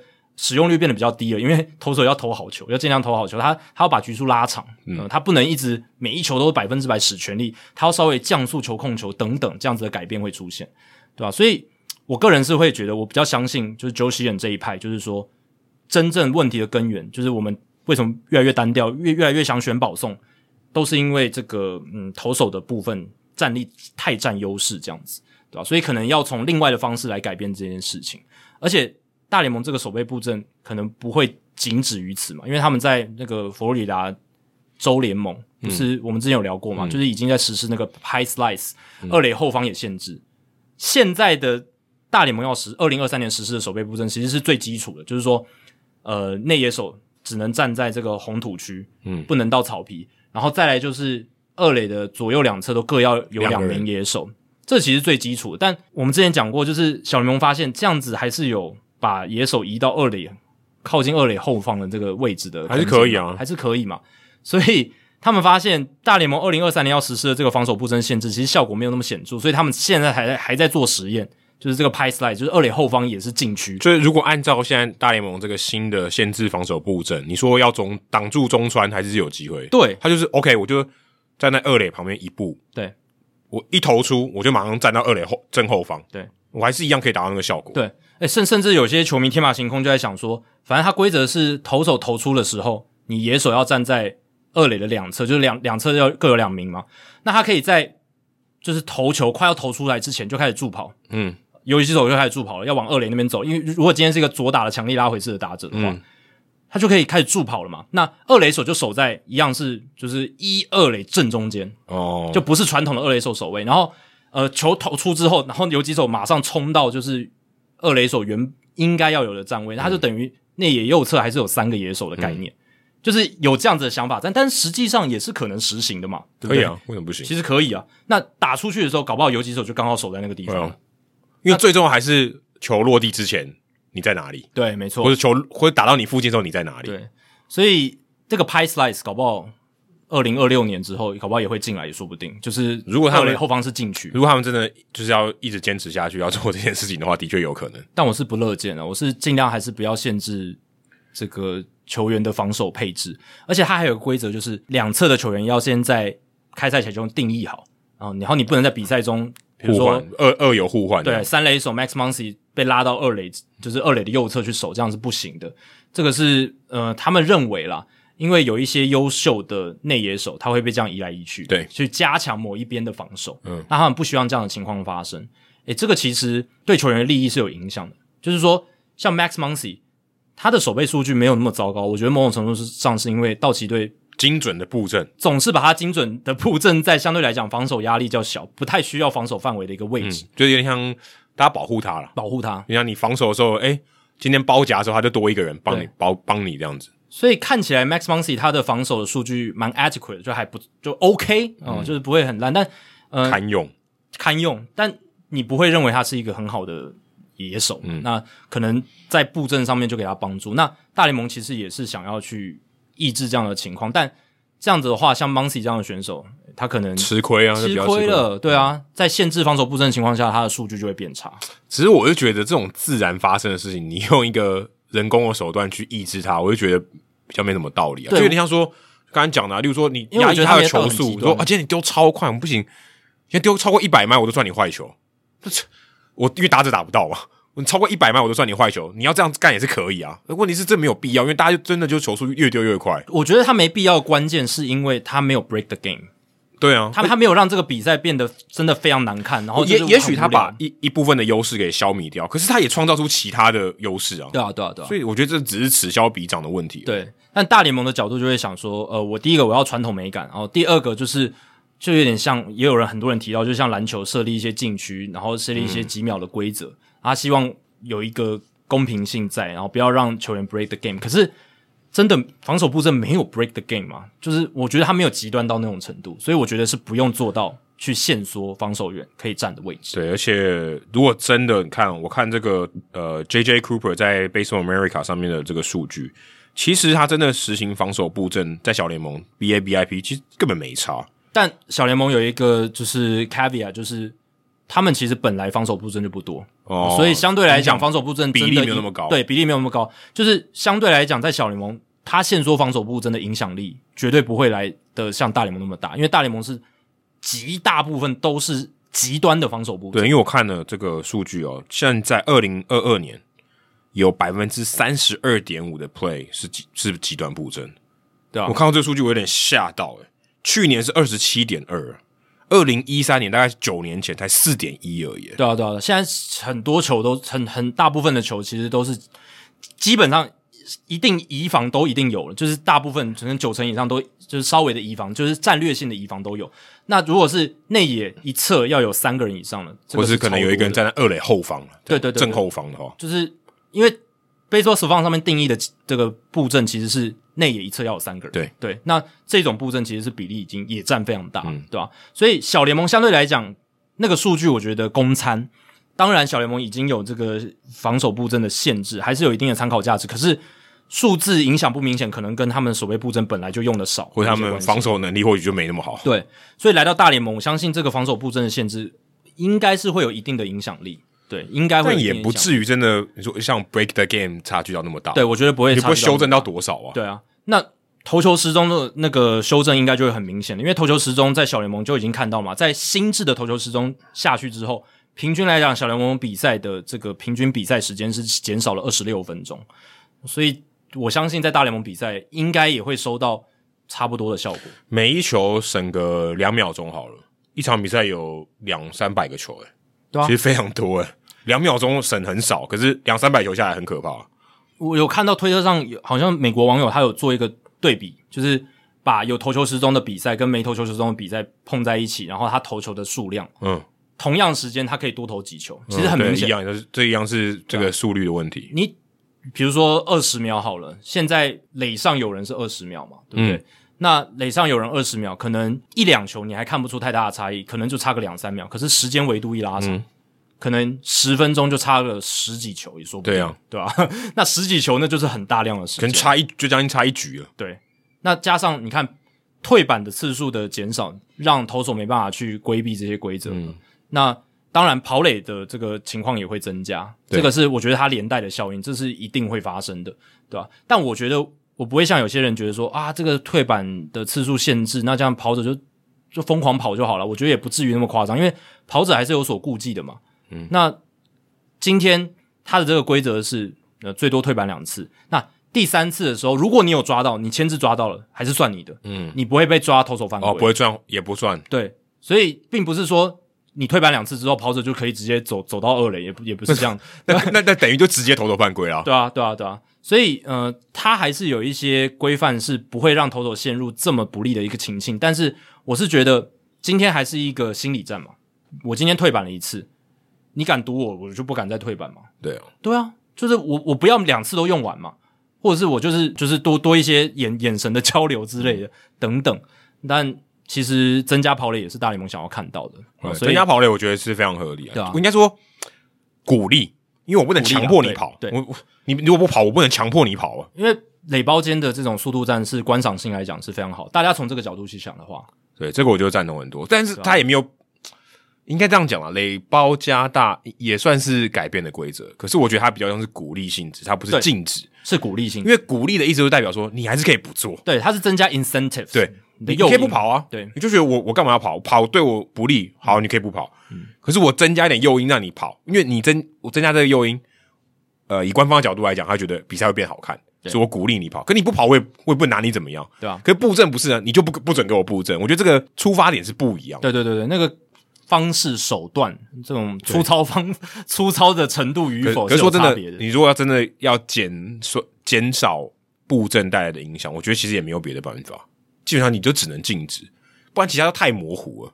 你说今天哦，你就不能离开多少啊、呃？这个画一个区域，可是很模糊。对，就是至少大联盟他想要做这件事，他至少做的够干脆。对、哦，他至少就是把小联盟第一套的这种防守布阵直接拉过来。如果你今天又做了一个比较不痛不痒的，你要做不做那种感觉，我觉得也不太好。然后你要做没关系，虽然我不认同你，你要但但你要做看看是不是？然后你就。做的看有感有感的一个改变，那我们来再来看效果怎么样嘛？嗯，那如果真的效果不如预期，或者是说你说要增加美感，也没有增加多少美感，那个强力拉回式的更加强力拉回式，只是多了很多一二垒之间的穿越安打，或者说例如说好量好球，就是你那个打席以后你布阵你就不能动了，你说量好球你也不能再在那边移来移去，嗯、假设用这种方式也可以嘛？这也是一种做法。对，他但是他没有选择这种做法，他还是用相对一个比较更极端一点的，就是 OK，就是垒包两边各两个人。对那不然他其实也可以用我刚才讲的嘛，因为。量好球以后，对于左打者来讲，他就只能拉嘛，他不不太能够偷点的嘛，嗯，所以通常那个情况都超级极端，嗯，那他如果你要避免这种超级极端的方法，我也可以采用这种量好球以后的限制方式，对，不过他没用就是，对，大家也要去想说，其实大联盟他们内部这些讨论规则的人也是有很多呃非常好的顾问，很多打过球的人，像 Raul Ibanez 或者是 Theo Epstein。这种对棒球了解很深的人，所以虽然我们不太认同，至少我跟 Adam 不太认同限制防守布阵啊，可是他会这样做，也不是说他们随便乱想，然后也不是毫无道理，他们也是有一些数据资料的背书，他们也是有他们自己的一些想法，所以或许搞不好守备布阵的限制在明年看起来搞不好效果有可能会不错，但有可能回头吗？你觉得？我回头就撤回，就是说二零二三年好这样这样做对不对？效果不好，二零二四年再改回来。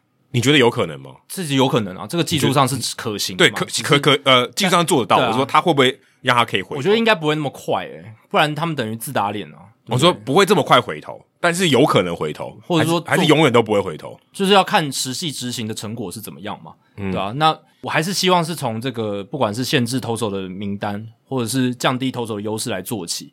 那限制防守布阵这件事情呢？嗯，也或许啦，真的实行下去之后，我们适应了之后，好像也觉得还还好像没有我们想象中的那么可怕，对不对？因为我看到网络上很多有些球迷还是说什么啊，棒棒球已死，然后什么啊，这个可怕的灾难还是降临了什么的。你说限制防守布阵，对啊，是灾难，对对对对对，或者是投球时钟。有些人觉得棒球就不应该有时钟嘛，只是也也是有这样、欸。这样讲，台北市的没有没事。对我们不要讨论这个。对，对，就是呃，其实棒球呢，从很早以前，从十九世纪就有人说棒球已死啊，因为从不管是从职业化开始，或者是任何规则的改变，都有人说啊，棒球完了，你这样改了之后没人看了，不好玩了，什么一直都有。但呃，规则实施下去之后，久了大家适应了，发现，诶，它其实好像没有那么可怕哦，或者是它其实真的有达到一些目的性，而且不影响观赛的品质，或者说影响观赛的品质的程度没有那么大。然后大家久而久之也就习惯了，因为搞不好长久下来是提升的品质。对啊，不管是降低投手球，改变好球带，嗯，或者是加了指定打击 DH 之后，其实这些都是当初被妖魔化蛮多的一些规则的修改嘛。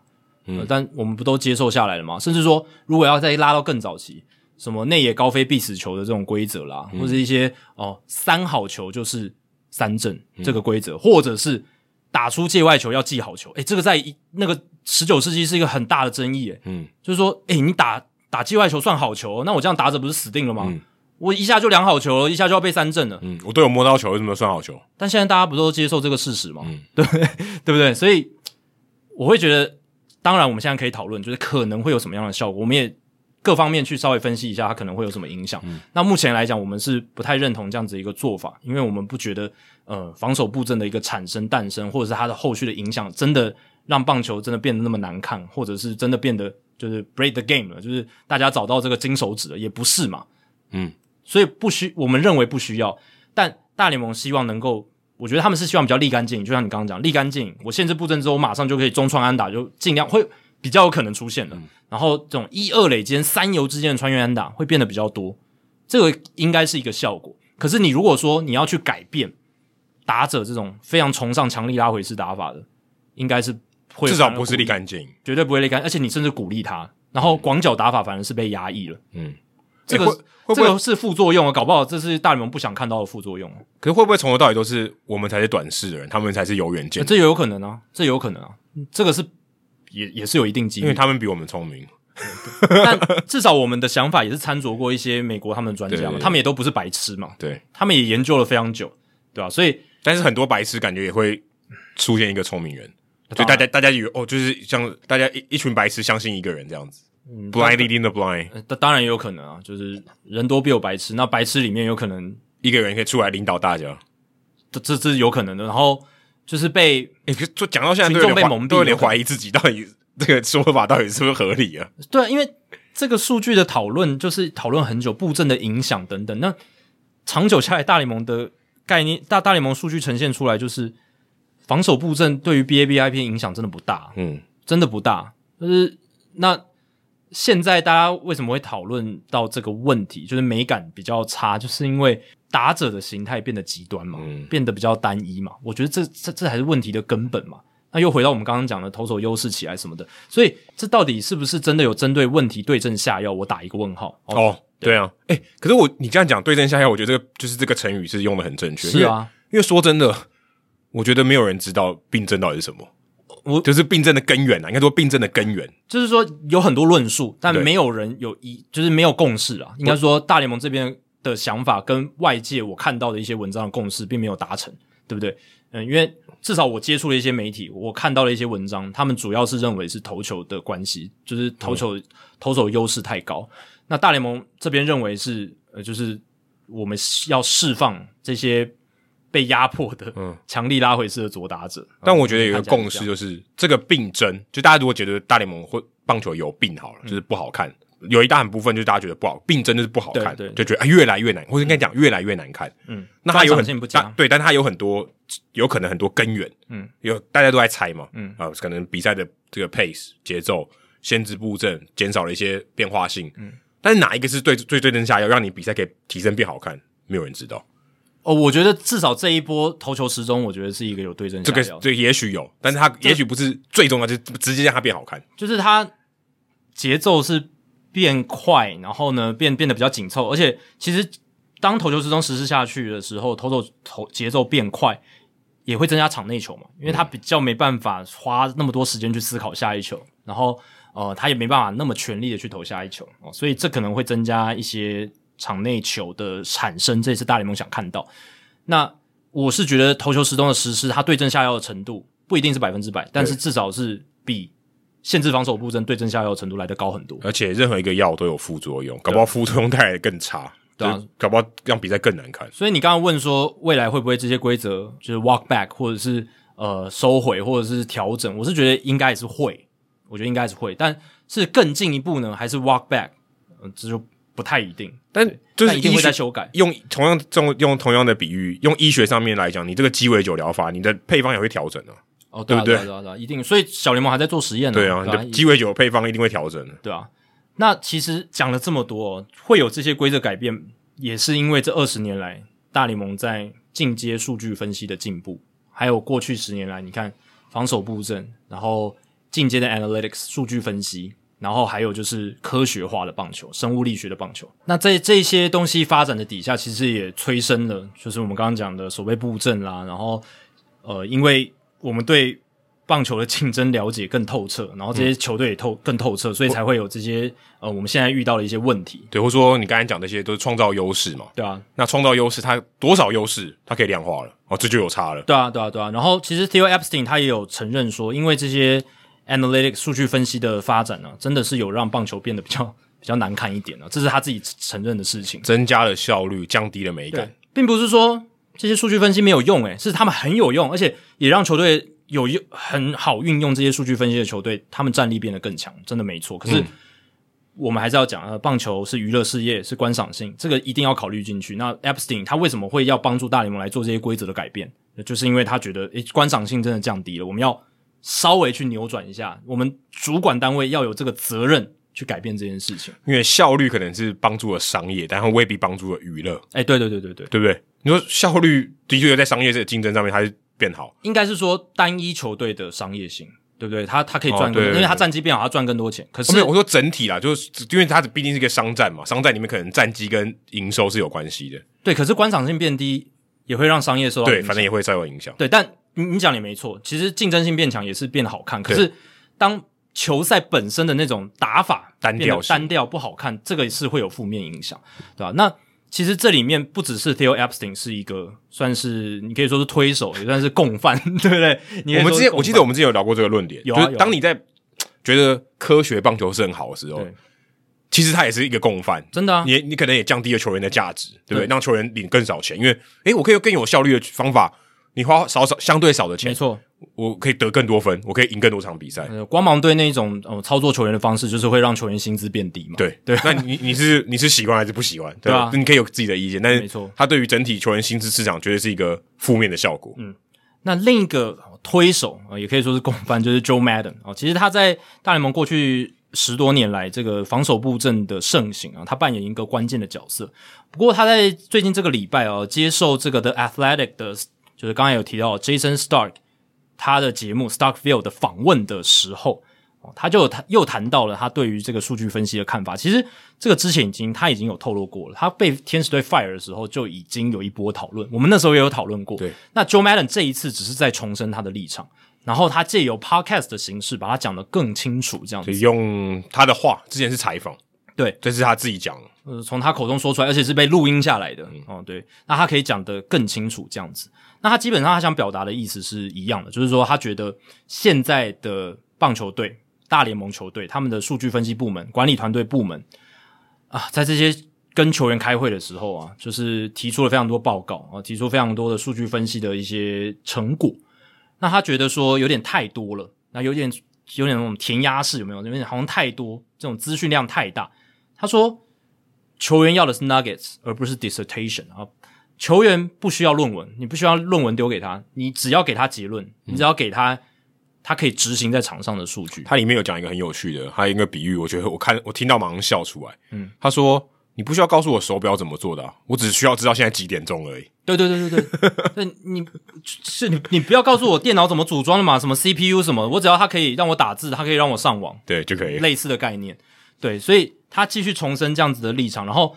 他也提到说，现在的数据分析部门跟 front office 权力已经大过场上的这些 field manager 跟 field coach，嗯。他觉得哎，我们这些教练做的很没尊严，有没有？我们做的什么事情哦，都要被挑战质疑，嗯、然后甚至是觉得说，哎，你们好像不懂棒球的，你们以为你们是诸葛亮，我就是刘禅，对不对？对啊，对啊，搞搞得我们好像就是不不太懂棒球的感觉。或者说，哎，今天带兵打仗是你们在打的，对，实权没有了，对啊，实权好像都当然刘禅也没带兵啊，只是我说他好像掌权的，好像变成是数据单位或者军师这种单位下令的哦，然后。指挥球员的，好像变成后面的军师跟这个呃 front office 哦，这些数据分析部门的团队这样子。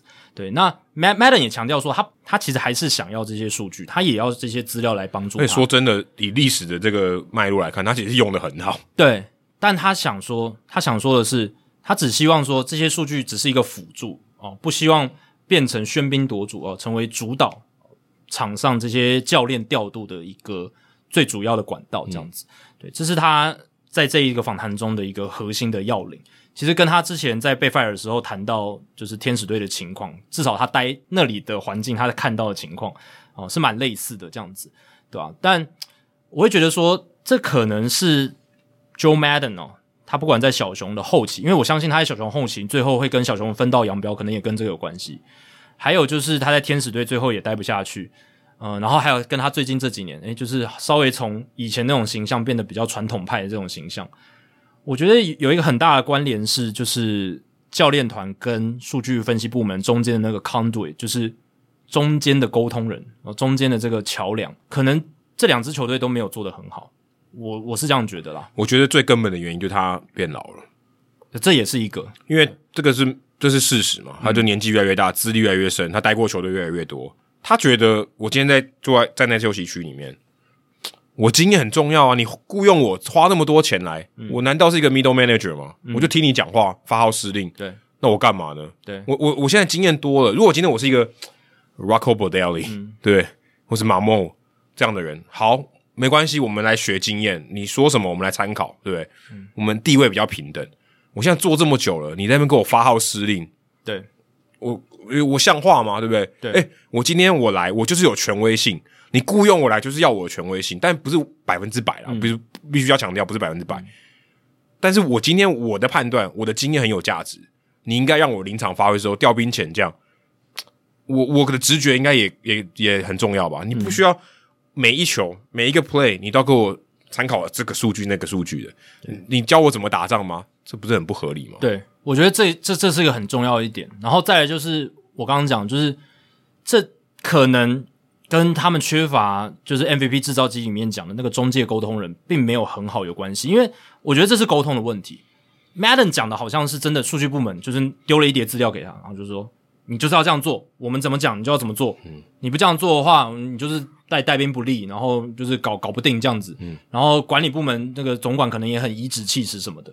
他给我的感觉是这样，他的论述的方式感觉是这样，应该是对这个 球团的文化有一些维持。对，那我是觉得这个本来就是这个吵了好几年嘛，就是数据分析部门跟 field manager、field coaches 他们的一些对立跟冲突，要怎么去化解，就是要有一个好的沟通的桥梁。那其实 MVP 制造机里面就有写啦，就是你需要有一个懂两边的人，嗯，他既是球员出身，他又懂数据，然后他也。会说两边的语言，要有这样子的人才。嗯、那数据部部门那边可能也要有一些，他可能没有当过职，没打到职棒，可是他也打过棒球，他打过学学生棒球，对于场上的一些情况也了解。然后，但是他这个数据分析很强哦，他也会说着两边的语言。要有这样子的人才去把中间的一些可能产生的摩擦跟误会去做化解，或者是数据部门有这样的人才可以把这个数据呢再扭成就是 Madden 说的 Nuggets。我都丢给你 Nuggets，而且我给你的方式并不是让你觉得很受压迫，或者是很受这种颐指气使的那种感觉，并不是。我尊重你的一个场上的调度，但同时也建议说，诶，我们这些讨论出来的结果是很有价值，我们认为很有价值。你真的用到场上试试看。对，当当然我们还是尊重你的一个总教练的职位跟实权，但我们这一个东西是很有价值，你可以稍微去运用这样。所以我觉得这个中间的沟通可能也没有做得很好。对啊，然后再加上你刚刚讲的，他他对于自己的一个资历辈分，然后中间可能有一些误解的时候，嗯，一个误解、两个误解、三个误解加起来，就会变成。当然，一个很关键就是天使队一直在输球了，对，这个也是一个气氛不好，气氛不好，这赢球治百病，这是真的，真的就是这样。因为你想输球之后，哦，数据分析部门就会怪怪罪了，嗯，就说你看你就是没有用我们那那天讲的那个东西，那个投手你那时候那时候为什么没换上来？你为什么要在满垒的时候保送 Corey Seager？对，这种话讲出去的时候，如果有些人会说话的艺术啊，可能就稍微修饰一下，嗯、可能稍微讲的不那么直。但我想，可能天使队那边数据部门跟就是 Madden 他们团队，可能讲话上面，可能也许讲的不客气或什么，我不知道。而且 Madden 有地位了，对我我我不知道确切是怎么样，但嫌隙一定有，不然 Madden 不会这样讲话，对不对？对，因为其实，在 Madden 他在那个访谈里面，他提到说，到最后，因为大家都。因为数据的逻辑是一样，对啊，就是当然要必须要再强调一次，数据它反映的是一个长期的观察，一个你的那个样本数够大，它才有意义。短期的临场表现的确是很难预测的，这是大家要知道的前提。但是它会变成说，如果今天大家都是拿到一样的数据，哦，大家会变成结论是一样，这个解读的过程还是需要一些经验嘛。嗯嗯，你说今天如果大家都哦，这个数据大家拿到假设都一样，到最后应该都会差不多了。嗯，大家的做法决定。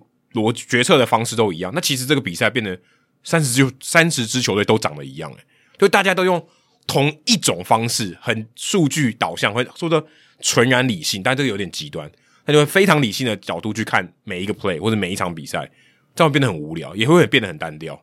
就今天说、好，我们都找某一个打者，因为我假设我都有办法找到这些打者好了，我们到最后三十个球队组成的，诶，怎么好像都一样，球风都打得一样。会变得很无聊。他在里面也有强调这件事情，已经在发生了，啊，已经发生了，所以大联盟才会要做改变嘛。这个是这是挡不了的趋势啊。嗯、所以 Joe Madden 刚刚讲的那些话，感觉像是要帮大联盟增加娱乐性，但但对某种程度上也是他的怨言。可是没办法，就是数据就是告诉你要这样做，你才能竞争，你才能变得比较强啊。嗯，这个是你挡不了的嘛。那你看你的球队天使队，当然天使队战绩那么差。你绝对不是百分之百都是 Madden 的责任，或者也不是都是数据团队的责任。老板、总管、数据团队到 Madden 都要负责任，还有球员受伤也要也是很大的影响。对，都都会有影响。可是事实就是，天使队你也带了几年了，你你你就是没有带起来，对不对？那在这样子的情况下，势必是有一些嗯罪责要嗯归咎哦、呃，是有一些责任要负起来，这样子，对吧？那呃，我会觉得说，数据分析跟科学化棒球。这些东西其实本身没有错啊，它本身资料摆在那边，而且也已经反复印证了嘛。嗯、因为呃，信奉这一套，或者说执行上面愿意去更多使用这些呃资料的球队，它是真的蛮成功的。对，当然你刚刚讲的没错，就是数据呈现的是一个客观理性的一些东西，长长期的数据分布，但短期间选手的执行能力，他能不能确实执行，这是另外一回事。对，那有一些球队他执行的比较好，他就比较成功；那执行的比较差，呃，就比较失败。但整体的样貌是数据化分析的浪潮，让真的是让三十支球队的打法，除了洛基以外，其他二十九支越来越趋向一致嘛。对对，不管是球员养成的方式，你看现在不管是水手的成功、太空人队的成功、道奇队的成功、洋基的成功，诶，好像都跟牛棚他们自己可以养出差不多的投手，或滑球非常快、球速非常快的这种投手有关系嘛？嗯、就是样态是越来越单一武器越来越强的。诶，对对对对对，而且。上来就是百分之百的使用权利，就是这样子。那他们这个是越来越单调。那为什么还是有优劣之分？就是执行程度上面，谁执行的更好？就像你这样去吃卤肉饭，每一家都一样。对，又不是胡须章，那不连锁店的嘛？对对对，对，每家都一样，卤肉每一家卖都一样，没什么搞头啊。对，没有变化，没有变化啊。但有一些胡须章的店还做的比较好吃一点。哦，这有可能。但执行执行面上，执行面上他做的比较好吃一点。但是我说口味都一样，口味都一样，那就不好了。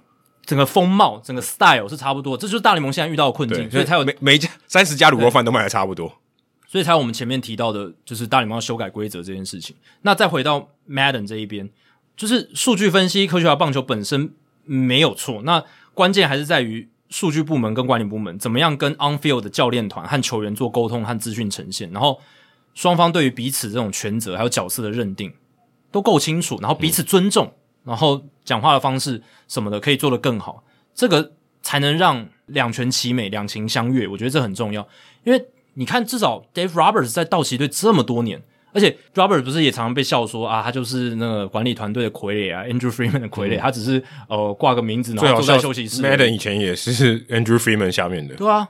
但你会说 Dave Roberts 他是一个失职的总教练，或者他他完全没有能力嘛？我相信这个也绝对不是大家对他的看法。嗯、对对对，他绝对是很有能力，而且他在沟通上面真的很有一套，他人和上面做的很好。你看他可以把，你看管理团队这边也顾得很好，球员也都听从他，也觉得他是一个很好的 leader，很好的领导者。Dave Roberts 就有做到这件事，而且长期带兵带出这么好的成绩。诶，就算今天你是宇宙道奇，有这么多的资源，有那么多的好的球员，诶，也不一定说。都能够每一年都拿分区冠军呢，也不一定每一年都战绩那么好，但 Dave Roberts 他做到了。呃，Joe Madden 在这个访谈里面，我觉得他提到一个论点，我我个人是有一点耳目耳目一新的感觉。嗯，他说，其实你的这个数据分析哦，最重要的运用的地方是在于你评量这个球员的能力或价值。这个我们其实也讲过，MVP 制造机某种程度上也是在在强调这件事情。他说呢，道奇队为什么这么强？不只是他们比赛赢嘛，就是赢是一个结果。对。重点是他们就组了一个比较好的球队，所以他们赢的几率就是比较高。是啊，是啊，他们本质上就是一个比较好的球队。嗯、当然，你教练也会需要一些运筹帷幄，可是他本质就是比你好，是他的优势是比你多。那你这些数据面哦，这些数据科学数据上面能运用的地方，更应该强调是用在这里。你如果跟我讲调兵遣将都要看你的数据的话，他觉得他权威性受到影响。对，所以他会认为说，真正数据最有价值，以他的角度来看。是那些去找如何去挖掘球员，或者培养把球员变得像牛棚武器这种这种情况，数据应该是要强调在这里，而不是来影响我的调兵遣将。我看他的讲法，感觉是 他有点回到二十年前磨球的那种方式，就是他觉得数据分析只能就是帮助你找到那一批球员哦，但是你没办法改变这一批这些球员。我我的感觉是这样，他他给我感觉是你刚刚讲嘛，就是数据分析帮助你找到一批好的球员了，所以。道奇队会那么强，是因为他有这批好的球员，所以他才那么强，对不对？哦，当然，我觉得还有一个点就是他拿到这些球员，他可以改改造这些球员。他他没有讲这个，对他，他没有讲到这些。但是我觉得像 Matt 这样在巨人队的 Matt，他就说：“哎，今天如果今天发现这个对于别的球队来讲，他可能不会用，可是我看到他的潜力，对我一利用数据、用科学、生物力学的方式去改造他，或是假设都没有，就配球上面改变，也搞不好也很有效果。”但 Madden 这一次的访谈，他他他被被诟病的就是他感觉就是回到二十年前是。我从沙粒中找到还没有被挖掘的珍珠，可是他并没有去讲到，就是我怎么把沙粒打造成珍珠，就是 MVP 制造机讲的这一块。嗯、那数据分析跟科学化棒球，它不只是帮你找找到好球员而已，它可以帮你打造出好球员。对，这就是天使队没有做到的事情啊，对不对？对，天使队，所以这个也许真的是他觉得不爽数据团队一个很大的原因，因为你给我的球员就是比较烂。对，可是。如果你也不能讲比较烂啊，就程度稍微比较差啦。对啊，但其实教练团某种程度上也是这个打造珍珠的一环嘛，对不对？搞不好你能够是，你能够运用更多的数据来更好的运用它，然后让它变成一个更好的选手，他会变强之类的，对不对？那 Madden 给人的感觉是，他感觉就是哦，我手上这一批料就是就是不好哦，所以你也不能怪我打得烂哦的这种感觉，哦，有这种感觉，有这种感觉出来，对啊，所以对我我听国外一些分析就是在讲。这一点啦，就是说 Madden 可能不过不过，我觉得这分两个层次，诶，一个是你说在比赛中如何使用它的说明书，这可能是需要数据仰赖的；再就是如何改造它，也许他是在对改造它，还是球员养成部门要负比较大的责任啊，对啊，他可能是觉得是例如使用它的方式之类的，对他在场上的运筹帷幄，但他讲的就是说，你给我的料就是这样，不管我场上怎么用，哦、我就只能这样，他就，就这么多了，就这么多了，对对对，就是不能再更多了，这样子。对吧？但因为你你如果因为这样去否定 analytics 这个大雨伞的话，其实也不太公允。因为 analytics 不只是帮助你这个运筹帷幄而已啊，对不对？你、嗯、他他也帮助你养成出好的球员。那你应该要去检讨的是，你天使队的 analytics 为什么哦？你的数据分析部门或者是你的球员养成部门没有好好运用这些数据，是打造出更好的球员？所以也许是反过来，对吧？是因为他们没有赢球，所以。怪罪这个文化，我我我我觉得是这样，我我觉得某某种程度上是这样，对啊，因为你有好的文化未必能赢球了，对对吧？对啊，赢球冠军队就是一队嘛，对，其他亚军你说他文化就不好嘛，也不一定，对啊，所以我觉得这个是嗯挡不了的趋势啦，而且真的就是你看现在的大联盟的强队，真的就是由都是以数据分析跟科学化棒球为基底哦，才能够。创造出好的团队，应该说竞争力很强的团队，组建一个比较有竞争力的团队。不只是找到好的球员，然后把别人觉得不好的把它变成好的，嗯，然后让自己堪用的。对堪用的，让自己有源源不绝的阵容深度。啊，天使队就是缺乏这个机器嘛，就是 MVP 制造，他就是缺乏 MVP 制造机。哎、欸，这样讲 Trout 他一直制造 Trout 呢？对啊，但他应该说 Trout 一直制造 MVP 呢。MVP 制造机只是一个这个怎么讲？一个象征啊，一个，一个象征、嗯。那这个 MVP 可以很多样貌嘛？嗯、一个球员他可能本来很烂，变成说大联盟堪用的选手，他也变成他人生中的 MVP 了。可以从四十分提升到八十分，这个其实也是一种 MVP 的表现，在他人生中 Mike Trout 可能是九十五分变九十八分。Mike Trout 他是实质的 MVP，他是真的 MVP，大谷也是真的 MVP。嗯，可是有很多小角色，哦、他也可以成为他在人生场舞台上的 MVP 嘛，对不对？嗯、对吧、啊？所以，呃，Joe Joe Maddon 这个发言其实也是还是引起很多的反弹，而且就像我们我们之前有聊过的，等于有点让他未来要找到下家很难了，就是要找到就是有球队来害我，我是觉得 Joe Maddon 没那么笨，但是。我看到这个影片，我第一个想法，我我没有很仔细分析他讲的话的第一个想法就是，你没有必要讲啊。你即便你很不满啊，就是你真的觉得啊，这个我权威受到挑战，对不对？我的，诶、嗯欸，我今天资历那么好，你雇佣我就是应该怎么样怎么样？OK OK，我觉得这些你都可以都可以去这样想，没有，我觉得 OK，这很合理。只是你把这个东西讲出来，今天另外二十九队的这个剧院看到，觉得这样好吗？如果今天你来，就你就是你就是跟我呃，或许他没有非常极端崇尚数据，好，假设没有好，嗯，可是你今天就是有点抵抗这个趋势的人，我觉得抵抗趋势的人，他要么就两种，要么他自己创造趋势，嗯，要么就是被趋势淹淹没，就被淘汰。那他看起来是创造不了什么趋势，目前看起来，他以前是他以前搞不好是站在趋势，他以前对啊，他以前是。那你这样公开的讲这些，全部的业界也都看得到，对。啊，我。去问了 Matt，去问了 Alan，、嗯、他们都有看到这个嘛、嗯？因为对他们讲，这是他们的身处的产业，他们都有一些想法。可是 Madden 这样一做，所有人都看得到了，不管是剧院雇佣他的剧院或是以后可能要跟他 interact 就互动的人，嗯，你对于数据师这样的态度，以后很难合作。诶，对，而且看起来他跟分析部门、跟管理部门之间的沟通是有问题的。那就代表说，我如果今天 hire 你进来，你跟我的数据分析部门、跟管理团队 front office 也可能会有嫌隙哦。呃，我觉得已经不是可能，他就已经跟你讲说，我就是有，我就是有嫌隙。对、啊、对，所以我才讲，你看现在像不管是洋基队 Aaron Boone 跟他的数据分析团队，或者是 Dave Roberts 跟他的数据分析团队，道奇队这边，光芒队这边 Kevin Cash 跟他们的数据分析团队跟 front office，感觉就沟通的蛮好的，至少没有传出什么负面的消息。因为，因为这几队战绩都很好，战绩也都很好，长期战力维持都。如果战绩不好，搞不好就有嫌隙啊。呃，对，但可可能也是因为就是嫌隙造成的战绩不好嘛，因为沟通不良嘛，然后造成说一些该做的事情没做，或做了一些反逻辑的事情，或者是不好的决策。嗯。因为有时候决策并不一定是说你有经验就做得好，或者是你有数据就做得好，就是要两边一起结合。嗯，我们刚刚讲的，对吧？那如果今天沟通失衡，总教练坚持他做的，他一意孤行，那可能就会出现一个不好的结果。嗯，对吧？所以我会觉得这几支成功的球队，我们拉出来讲。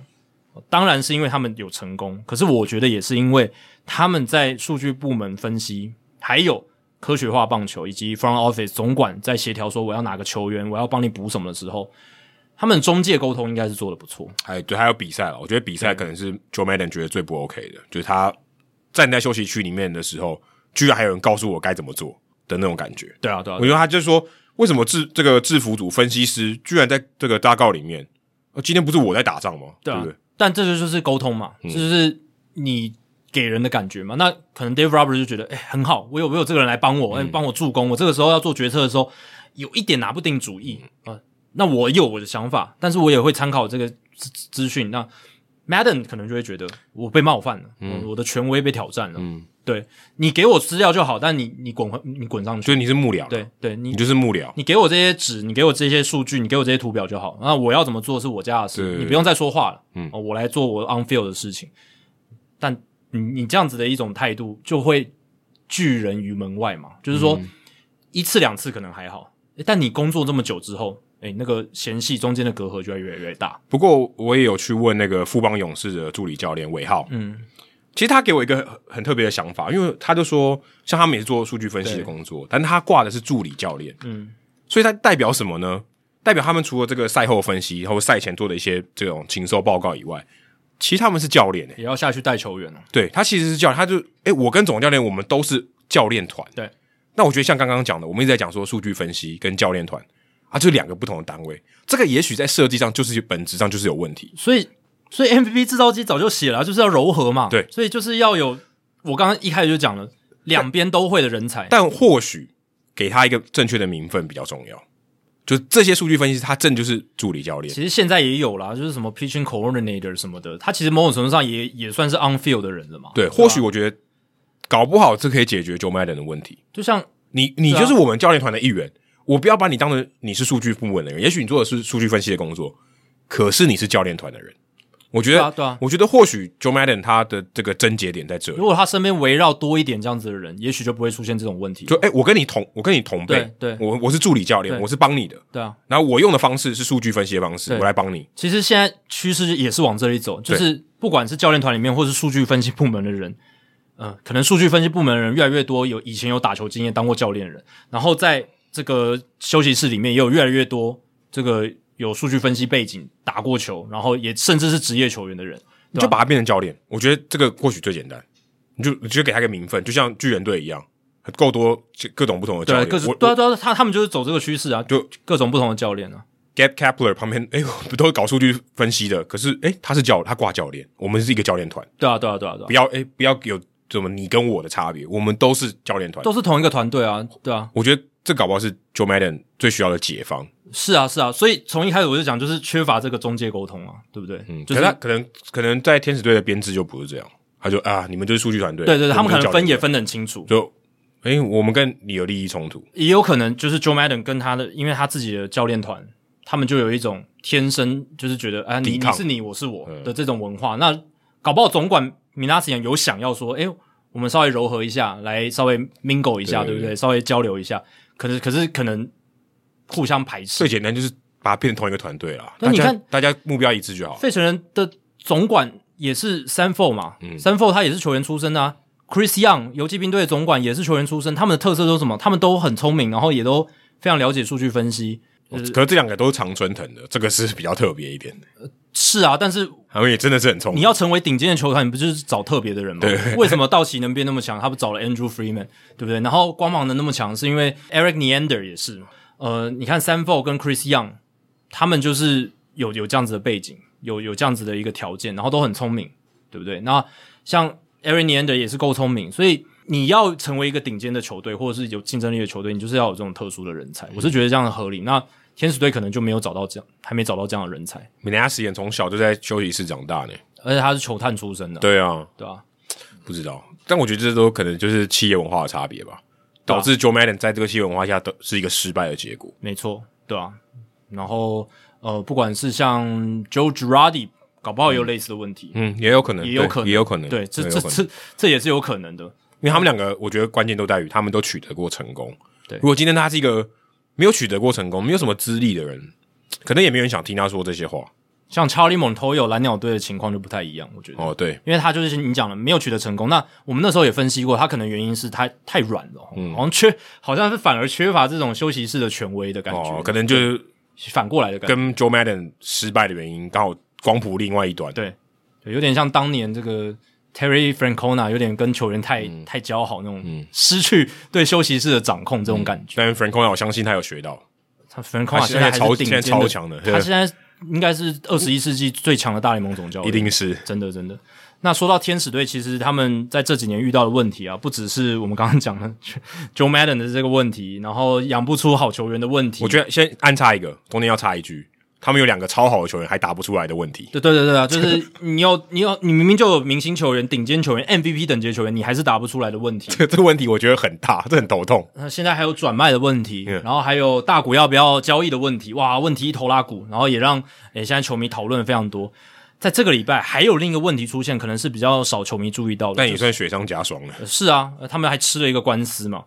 两名多米尼加的球员在多米尼加法院控告天使队，控告什么呢？控告天使违反当初跟他们讲好的这个口头的约定。那这两个多米尼加球员叫什么名字？一个是外野手威利法尼亚斯，那另一个是内野手凯德森帕旺。这两个球员，他们的姓氏都好特别哦。我看棒球看这么久都没有看过这两个姓氏。我对拉拉美的名字这个比较少，很少都没有看过这两个姓氏。对，西文念法应该就是 Fanias 跟 Pavon。Pavon 对啊，可是这两个姓氏我真的也很少看过诶。不过国际赛的时候我也没看过这两种姓氏。对，比较少见，对吧、啊？那他们就是说，哦，当年天使队有跟他们口头答应说，呃，要分别给他们高额的签约金，像 Fanias。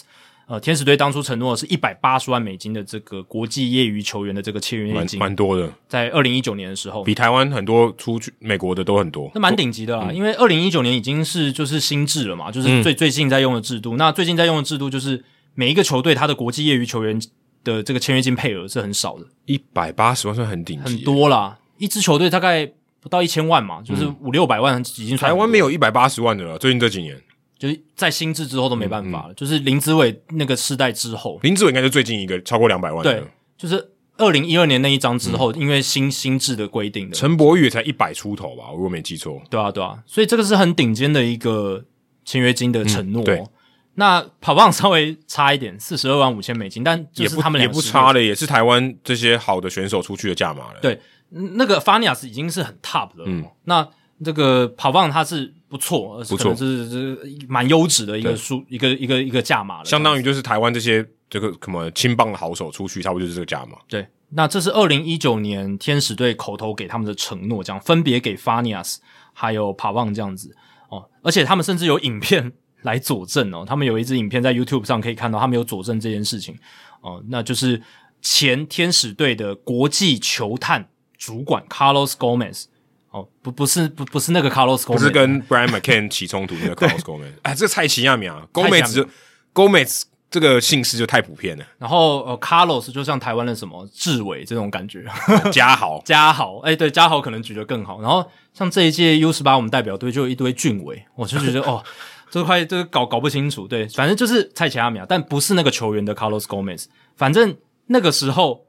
Carlos Gomez 就是那时候天使队的这个球探国国际球探的主管，他就有告诉就有告诉跑棒，诶，我们要签你了、哦、这样子，然后而且甚甚甚至有被录起来这样子。那个时候，Fanias 跟跑棒哦都非常年轻哦，十五十六岁，基本上要强调一个，他们十六岁还不能才能签约，对，他们都还在口头合约的情况，在规则上，十六岁这些拉美的球员才能签约，才能应该讲书面签约，对，就是正式管道了，正式管道，但。这回到我们之前聊国际选秀的时候，我们讲到了为什么会有国际选秀，就是大联盟想要去解决现在在拉美遇到很多这一种嗯、呃、非常腐败，或者是说一些口头约定没有被履行的情况，嗯、私下相守。对，那这些私下相授或者说私下谈成的协议，通常都在选手更年轻哦，甚至。十二十三岁就有选手已经被绑定，嗯、就有有些大联盟球队球探已经跟当地的前客或者是一些训练师，嗯，呃，这些训练师跟前客都跟那些球员很好嘛，就是等于变成他经纪人的概念。我之前听说 U 十二的时候，有些随队的人，嗯，他其实是球探哦，对啊，就他是随这个国家队来，他其实他平常是跟这个大联盟的球队，他是做球探的工作。那他可能一边观察，就一边私底下就先讲好说，诶、欸，他可能是义工，可是他来这边也是观察，表现不错哦。那我们之后谈好了，就是诶、欸，你之后跟我们签，都认识我们了，对不对？对啊，对啊，我们对不对？麻麻吉麻吉的，我这次还跟你来打比赛什么的，对对吧？所以合理吧？我觉得这很合理，这个感情一定很好。很多都是十二、十三、十四岁，诶，已经达成口头协议了，然后等到他们十六岁生日一满，诶，有些球队他会履行承诺，不是所有球队都会违约啦。有些球队履行承诺，就十六岁的时候，诶，可以签约了，然后那个国际业余球员签约的这个期限开始了，嗯，当然是七月二号，就我就把你签下来，嗯，然后给你当初的金额，但有一些争议，也可能是我给的比当初说的少，然后双方各执一词，嗯，球员方说你那时候说什么一百五十万，你怎么现在只给我一百二十五万？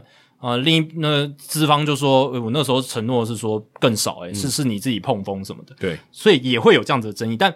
Fanias 跟跑方遇到的是天使队连签都没有签啊，就是不理他们，就也不是降价，就弃标了。我明明就已经讲好了，嗯、但是我完全不理你，嗯，我完全当做没这回事。但说真的，天使队也在在这种情况下也也算站得住脚。呃，就是就是要回到法律层面了，这个不是我们两个专业，对但是就是口头的这种缔约，口头缔约到底算不算在民法里面，对，到底算不算数法律效力有多大？那根据这个 Jeff Passan 他的报道，在 ESPN 报道，他是写说多米尼加的法院他们的法律系统对于这个口头缔约的承认是程度是比较高的哦，就是说，而且有录影，对不对？对，还有录影到哦，所以对于呃，对对于这个帕旺跟法尼亚斯来讲，他们打这个官司相对来讲，在多米尼加的法律系统似乎是比较有利的。可是这个官司预计会缠讼一阵子，对，预计会缠讼一阵子，不会有那么快的结果出现。但至少对于法尼亚斯跟帕方来讲，他现在。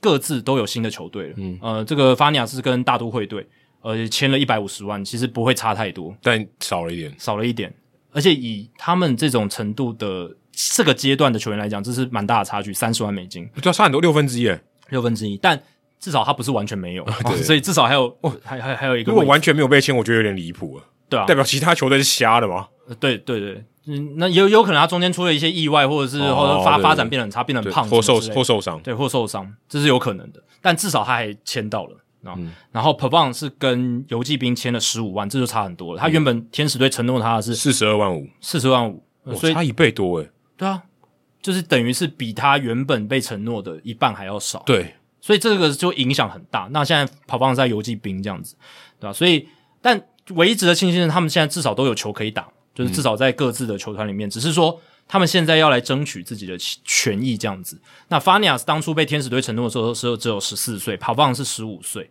对。然后啊、呃，现在在大概三年之后吧，两个人都要来争取这样的权益，而且是两个人一起哦联合起来要来去控告这个天使，因为他们都天使队的、啊，应该说都是因为天使队的关系。没错。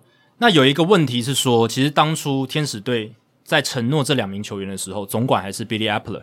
然后他们的这个呃球探部门的主管也是不一样的人，诶，这样很微妙。我刚讲大都会，他现在大都会上面 也是 Billy Apple，对，所以很明显 Billy Apple 是为了挽救他跟法尼亚斯的这个协议嘛，对不对？就是说，哦，情分还在。然后当初是我承诺你的，那我现在虽然人到了大都会，哦、然后你跟天使那边是破裂了，没错，但我是当初的承办主管 Apple。到大都会是今年的事情啊，Billy Apple 把 Fanias 签回来的，是吗？是这样吗？是在他的任期内，对对对.是在他的任期内，没错。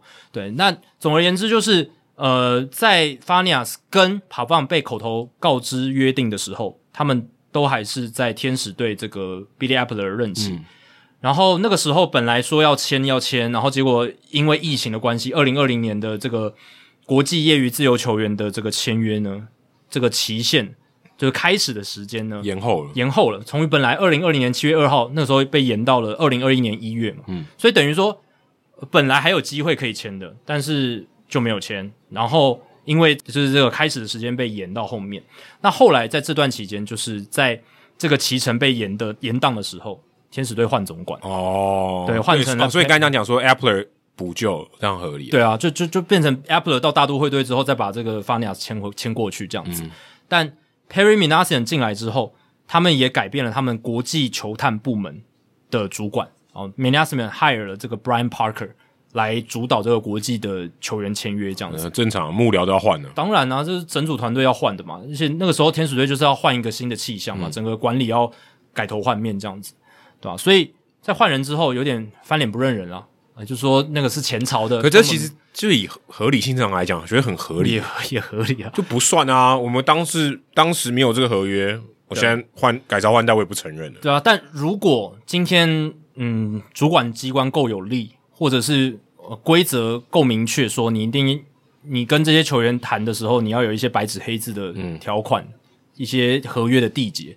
就不会有这样的问题，嗯，因为就算是前朝留下来的，你合约签了，你还是要履行啊。对，而且我觉得在欧美的这个世界里面，合约是很重要的。没错，就合约精神是，我觉得至少比在华人社会是更更更高一点。对对，对，就是合约精神是很重要，就是完全就是看合约形式。对，合约上面写什么，我们就是要照做，而且通常不会轻易的去违反合约上写，就算是对我非常不利，嗯，我还是要履行，因为。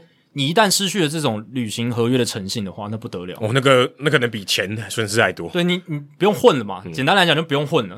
对，对吧？所以之前不是提到 AJ Preller 他常有一些小小动作，就是那种体检报告没有给人家，或者什么，哦、就是那种，所以让他在业界名声有点不好。不好啦。虽然说他现在还是这个混的还算不错，可是哎，这会有一、欸、不一定哦。我现在非常看好他寂寞会被 fire 掉。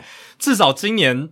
那个 Peter Siler 就是教师队老板，还让他做这么大动作的操作了。嗯、但总而言之，就是这种，就是你讲的这种合约精神，这种诚信问题哦，在欧美世界是非常非常非常受受，所以这件事情来搞那么大，真的搞得很大。这个这个 ESPN 的报道，Jeff Passan 也是调查的非常非常详细，这样子，对吧？所以这个东西到时候如果判决结果出来，会影响现在大联盟球队在拉丁美洲球员市场的这个操作，还有乱象会不会得到一些缓解？就不晓得他们到底是冰山一角还是少数。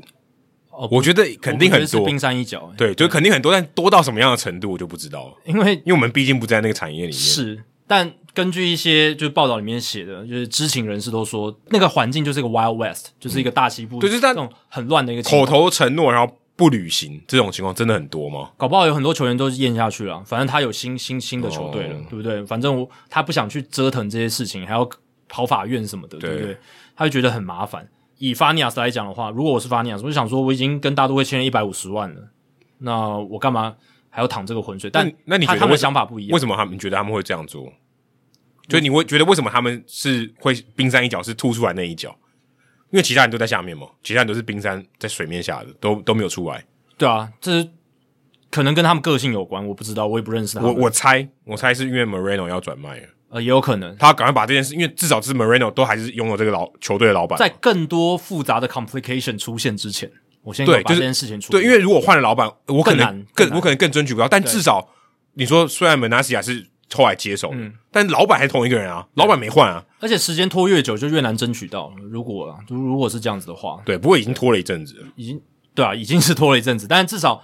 在这个还没有转手之前嘛，就是先先来处理。我觉得，我觉得这个我自己猜测的可能性是这样子，嗯，因为不然我觉得这个时间点是有点有点怪嘛，有点微妙嘛，就是你要么就早一点说。那也有一个可能性是天使的处理方式真的很粗糙，让他们真的不爽到一个极点。哦、可能后面这一个就是这这个管理部门对他们的态度什么就是非非常的不好，对不对？就是说。不关我们事啊！你你要你要找你去找 Billy Eppler，不关我们事什么？哦、就是可能态度不好，可能也让他们生气。诶、欸，他们要的这个赔偿金超多的，我看了一下，Farias 他原本是一百八十万的签约金嘛，他要求赔偿一千七百万。对啊，所以还有这个原因嘛，就是可能的金钱的报酬超级多诶。诶、欸，我今天我也没有损失到一百八十万，嗯、没有嘛，因为他最后还是有签约嘛。可是我要一个将近十倍啊，因为像。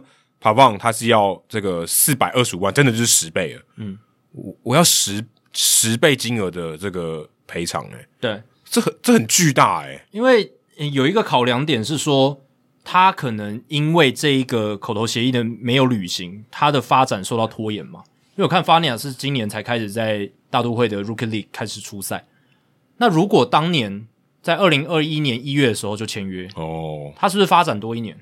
那我我猜他们的律师或者说他们的代表可能是这样子想的，因为他年纪是不能倒退。对啊，我损失了一年的精华年呢，对不对？你如果当初按照你们的说法好好履行我们的约定，那搞不好我们的发展搞不好已经我都已经升到一 A 二 A 了，对不对？对。不过我看他们两个成绩就真的不怎么样，现在看起来不怎么样，但很很多他 prospect 在 Rookie League 的时候也打的不怎么样，嗯、对吧、啊？后续的发展很难讲，因为他们都还是。真的是璞玉中的璞玉，还是璞玉，真的还很璞啦。那不知道经过雕刻之后会变成什么样，但至少大都会队还给了一百五十万，代表说球探眼里他们是还 OK，还蛮有价值的。嗯、不管是运动能力或者他一些条件，你就想台湾最好的青棒球员，差不多就是这个，对对啊，他就是台湾最他的等级是台湾最好的青棒球员，没错，对啊。所以我是觉得他们的那个代表的那一方哦，法尼亚斯跟帕方的代表方应该是认为说，我的球员。这个损失的一年价值是很大的，很多诶、欸，对吧、啊？十倍了，对吧、啊？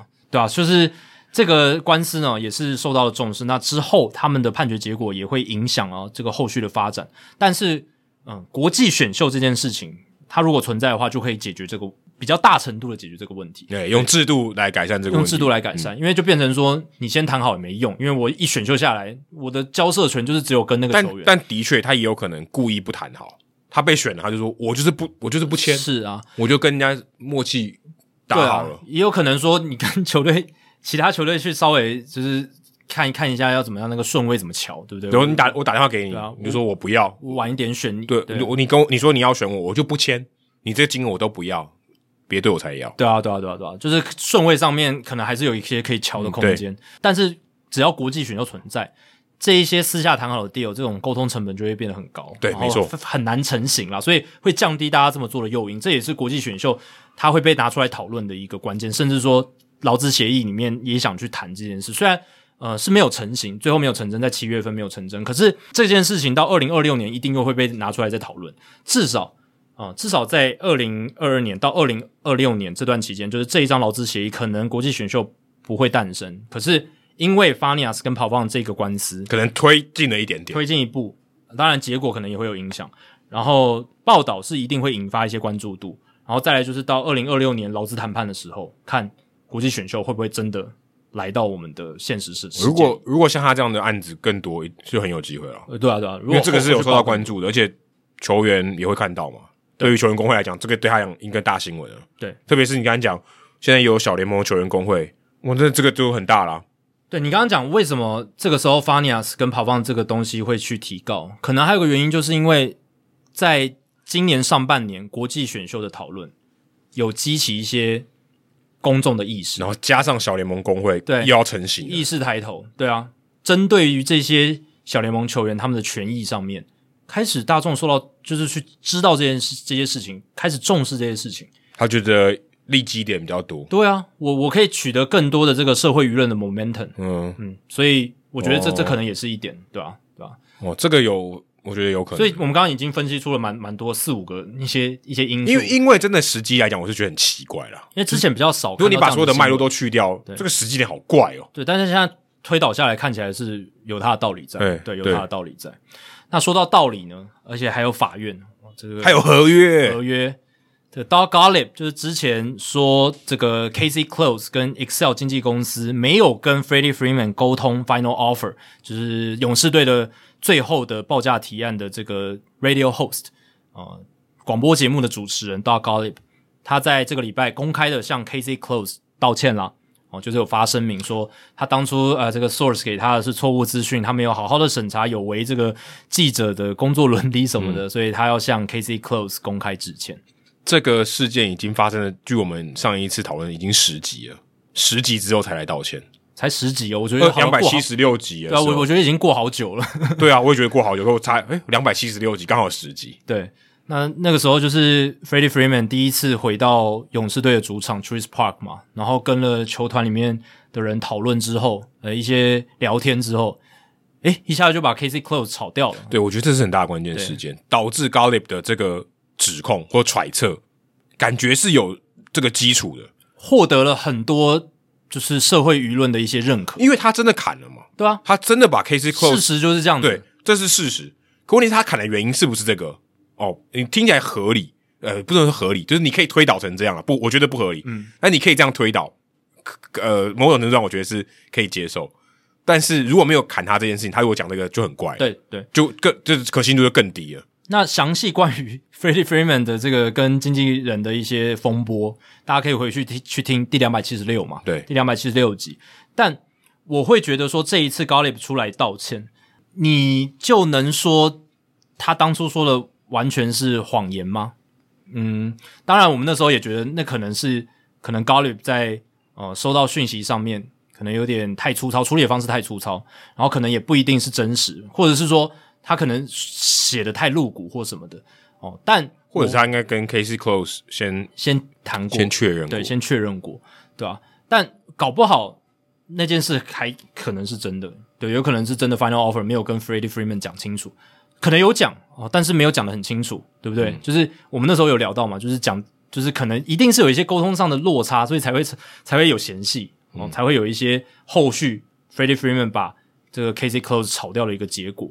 但我会觉得这一次 Gottlieb 出来公开道歉，某种程度上也反映出 KC Close 跟 Excel 经纪公司，诶、欸，这个法律团队应该是非常强大，可能是排山倒海的压力哦。不，我觉得他们站得住脚、啊，他就就说就没有啊，我就这个你说的就不是事实。对，因为他知道说 Gottlieb 拿不出证据啊，一定的啊，啊因为这没这很难有证据嘛。就一样，就像我们之前在这个社团里面提到的，KC Close 他的经纪人前经纪人，他不可能冒这种风险啊，他的机会成本太巨大了。这个东西，他一旦说啊、哦，我就是隐瞒这个 final offer，我的工作以后我都不用做了，对不对？我的诚信就完全颜面扫地。对啊，话是这样讲，可我们也讨论到说，可是他就是被 fire 嘛。对啊，对啊，所以我是觉得一定有一些沟通上的落差。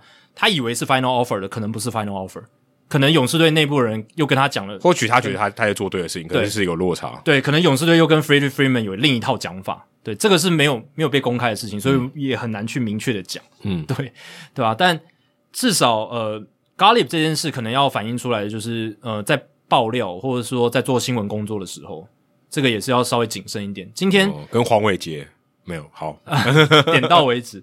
但呃，黄伟杰的事件其实相对来讲严重性没有不高，低太对低太多了吧？对，这个这个跟那个其实有很大落差，天壤之别。对，但呃，Golub 这件事情是会影响到人家的声誉的商誉，尤其是 KZ Close 这么大的经纪人，他其实哦，你还惹到一个不好惹的王牌的嘛，而且他的名誉基本上非常重要，是他的资产，因为经纪人工作讲求的是个信任，讲求的是个商誉。他的他的这个付付他的薪水，可能百分之九十都付在信任上面，所以 Close 那个时候。一听到 Golub 的发言，马上就跳出来，第一时间就反驳，而且言辞非常严厉，而且是说 not even close。对，然后法律追诉权我们一定会保留，而且甚至直接告要告下去这样子。当然，嗯，KZ Close 跟这个他们的经纪公司，诶，也展现出这个气度啦，就是说 Golub 出来道歉，好，我就放放你一马，我就 不然他们的，不然可以继续告下去啊，我告我就是要你赔偿金拿出来啊，这是可以的嘛。对不对？一个一个电台的主持人能拿得出多少钱来？但如如果高利他呃，如果那个 close 他就是要一个面子，他就是要有一个赔偿。Oh. 这个其实，在台湾那种政治人物之间那种诽谤官司也有啊。Oh. Oh. 他就是要告到他根本不缺钱，他他他也不缺钱。一个气势的问题，对啊。马英九不是有告周玉蔻吗？Oh, 对，对啊，类似这种东西，oh. 他马英九应该不会缺钱吧？对对，对，对啊，他要的是他的名声，他的名誉，嗯、他要一个清白。嗯，对。那 Close 认为说他清白已经拿到，那这个钱我可以不要，我可以不用，然后我不要这么的，就是怎么讲，去追杀、追杀，对，压迫的感觉这样子，对吧？所以这件事情也算是画下一个句点了。但是整体来讲啊，这件这这整体事件，我们之前也分析过了，就是 Freeman 他自己呃公开讲这些事情，对他来讲是一个伤害啊。KZ Close 他没有跟 Freeman 沟通好，没有跟勇士队沟通好，对他也造成了伤害。嗯哦，就是多方拒输的一个情况。如果真的能回到那个时间点，Freeman 不应该直接把这个 Case Close 给 fire 掉，要么也是在那个球季结束后。我觉得这点是，这点是他我我如果可以重来，他做的最不好的地方。嗯，因为整你就把这件事情搞砸了。嗯，你如果你没有在那个时间点把它砍掉，因为看起来不是那么激动的事情嘛。对，你你季后再砍掉它，我觉得波澜就不会那么大了。但 有趣的就是 Freeman 他就是一个情绪化比较强烈的人，对，因为你在那个时间点就太多联想了。他的决策的行为呢，跟他的情绪的波动是有比较高的关联性的。这个是从他那个时候他的访谈访谈什么，这个我觉得推论完全正正确。对啊，他就是一个至少在这方面情感很丰富的人，被情绪牵动的程度是很大的一个球员。嗯、这个就是他跟蛮多球员比较不一样的地方，就算。你看，当然 最最近的一个时事就是 Derek Jeter 回到洋基球场嘛，对不对？但你你看 Derek Jeter 他在洋基待了一辈子，就是说他在球员时期啦，就是完完全都在洋基，然后回到了这个洋基球场，当然也受到礼遇什么的。但不管是他，不管是伊朗都没有哭成，都都没有那么那么多泪水哈。当然，对角色身份都不一样嘛。这个伊朗跟 Jeter 是已经退役了。而且也也一阵子了，然后 Freeman 是还在球员，这个当然是有一些落差，但是我是觉得这个情绪的丰沛度还有那种外显度，嗯、没错，Freeman 还是很高的。对，特别你讲到伊朗跟 Jeter，我觉得这个这个类比蛮不错的。对啊，就其实他们的那个那个场合，这个感动的程度也是很高的。你说真的要哭，嗯、也是非常合理的事情。就 OK，这人类的情绪就是这样。对，但他们没有哭，没有哭。当然，他们也是很重视那个场合，然后也有一些情感。你从他们言辞可以听得出情感。可是 Freeman 他是整个系列赛都在哭诶，他不只是受访的时候，不只是在仪式的时候。照理来讲，球技中应该更应该保持一个相对情绪稳定性吧？对对对，因为反正你退休，你退休没差，所以你想哭就哭吧。你这样讲，反而是伊朗跟基特那种场面更应该哭，他们反而没有哭。对啊，我说真的应该要哭啊，对，对啊，应该要哭吧，几个几个几滴眼泪吧，对吧，啊？但 Freeman。嗯，就像你讲的，那个在球季中，而且是高张力的一个系列赛，对不对？可是我觉得我们这样要求有点太高了。是，对，没错。我我我只是想强调说，Freeman 他在这个情绪上面跟其他球员真的是比较特别一点。对，对对对，可以导致这个一连串的风波。最有趣的是，刚好砍掉的经纪人可以应该是要帮他挡掉这个风波的，没错，对不对？嗯、有点微妙。那砍掉的时候，我不知道他现在找到新的经纪人没？诶，好像没有，好像没有消息，好像还没有消息。对啊，因为因为我真的觉得他的唯一能找，呃，唯二能找就是 C A 跟 Boras，没、啊、没没别的。坦白、啊、说，啊、其他的经纪团队撑不起他这样的人。真的，这么大张的合约，然后他这种扛这种这种地位啦，对，对啊。然后现在感觉还是 self represented，好像还是哦。不过没差啊，他应该是最后一张合约，反正大约已经签了嘛。只是说他还有一些代言啊，还有一些可能其他一些事务、啊，或者他的一些处理跟球队沟通的事情，那个还是很重要。那个一一日常的 operation 还是很重要。但我们之前也讲过，也有可能回到 Excel，也也有可能的、哦，对吧、啊？如果他们冰释前嫌的话，也有可能。哎，好像好像有点难诶，就 或许不是 Close 来代。代表他吗？可能是 Excel 旗下其他的经纪人，也有可能。好像有点难诶，有点难。对，我觉得对于 Freeman 来讲，还要拉下一个面子诶，有点难哦。对啊，但你你也不得不说，因为 Excel 最最懂他嘛。对啊，至少是这样子嘛。就是说，至少处理帮他处理过很多事情。当然，最后是一个不好的收尾，对吧？但是也是有可能回去的。在季中把你的经纪人炒掉，怎么样说也都不好看，对吧？嗯。这个要冰释前嫌，我觉得是这个诚意肯定要拿出来，难度很高了。好，接下来来解答冷知识的结果哦。那刚才是问到这个 Edwin Jackson，他在二零一九年投了超过六十局，而且防御率超过九，这是大联盟自一九零零年至今十个人之中其中之一，就是有做到这件事的，单季六十局的投球防御率超过九。那刚刚想问另外呃九个人是谁？呃，其他九个人是谁？这样子。那我是觉得只要能讲出两个就很厉害了。那 Adam 一定知道一个嘛？就 Roy Halladay 跟 Steve Blass，对，这两个是有的。对，这这两个是有的。那这两个也是算名气最大的嘛？就是在超大的榜单里面。就是 Blast 就是刚才讲那个 Eaps 的算代言人吧？对啊，就是比较早期这个投球失忆症的患者嗯之一这样子，对吧？那呃 Roy Holiday 他的那个赛季两千年的时候，他是投了六十七点二局，防御十点六四，这个是记录啊。这个是还没有破、嗯，还没有人被打破，而且他也是唯一一个就是防御破十的，呃，超过六十局防御率超过十的，这是唯一一个。那 Steve Blass 是在一九七三年海盗队的时候，那时候就已经 EAPS 了嘛，已经投球失忆症了，所以他那一那一年哦是二十三场出赛，十八场先发，八十八点二局，防御率九点八五，主要是他前一季投的很好，对，所以他有多一点的机会。没错，通常能够被宽限这么多烂比赛的，就是。之前表现很好的大投手，诶、欸、你看 Patrick Corbin 现在超烂哦，他也没那么烂诶，对吧？也没烂到这种程度，也没有刚刚我们讲那么烂诶，也没烂到这种程度，没有。那 Roy Halladay 当时的情况不一样，他生涯初期才刚开始，嗯，可是 Roy Halladay 也是有大物新秀这种身份，对，因为他是首轮选秀，首轮选秀，所以他的历史也比较长。如果他今天是第六轮投手，可能早就被放弃了。第六轮他应该就到独联打球了，已经在独联，就是可能上大联盟一两场都投这么烂，哦，就没救了，我就把他丢掉了。嗯就是因为他是首轮选秀，然后 Steve Flash 是过去海盗队王牌，嗯，所以他们的历史都很长。就是球队觉得应该有救吧，可能下一场就找回来了，再给他一场机会。这正常，任何人都会这样做决定，都会这样想，所以也反映在数据上。嗯，呃，这两个人就是史上。单一赛季投六十局以上，然后防御率最高的两个人。同样的逻辑就是 Joe Madden 能留在今年赛季，搞不好也是这样的逻辑啊！也拿过冠军的，让他多带几场吧。搞不好去年嫌隙就有了嘛？对，搞不好那个 gap 就已经很大了。去年拿过冠军，今年 Rendon Trout 都回来了，让他多带几场吧。对啊，其实 Joe Madden 后来能在小熊撑那么久，也是因为二零一六年有总冠军啊，不然可能早就被换掉了。吃，多数是吃老本。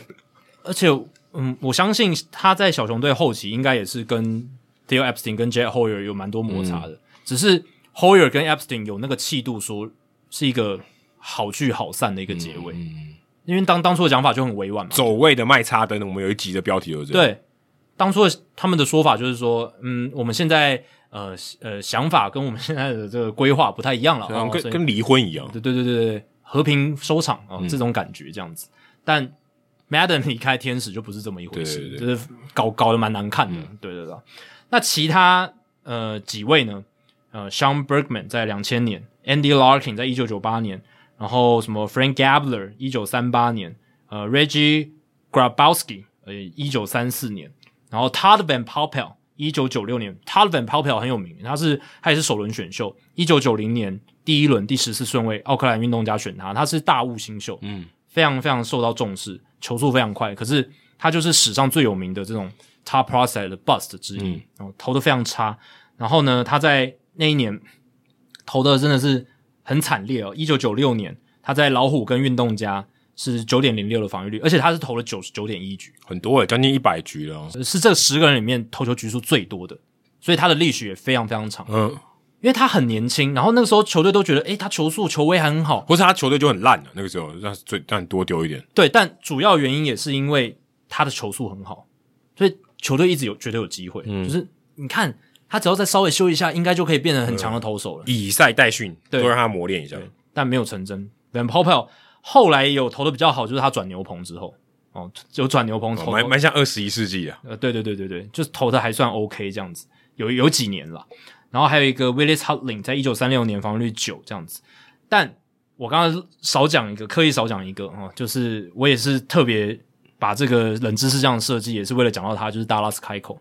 哎，大家有没有注意到今年 Dallas Keuchel 他其实转了三支球队，嗯，呃，响尾蛇、白袜跟游骑兵，对，应该是白袜、响尾蛇、游骑兵。对，我刚刚只是讲三支，我没有按照顺序啊，就是当然是从白袜开始嘛，白袜到响尾蛇再到游骑兵，就是。呃，被放弃，然后又被捡走，被放弃被捡走，那他其实又反映了我们刚刚讲的，他说他历史很长，拿过赛扬奖，因为拿过赛扬奖，所以球队都会觉得说，诶，我捡过来修一下，搞不好就可以恢复不错的水准。而且开口在二零二零年还投的很好，诶，六十三点一局，一点九九防御率，那一年他在赛扬奖票选是第五名，嗯，投的非常好。不过才一年多前已，去年就已经整个崩坏了，去年整个就是非常可怕的一个数据。虽然他还拿下金手套奖，可是防御率五点二八。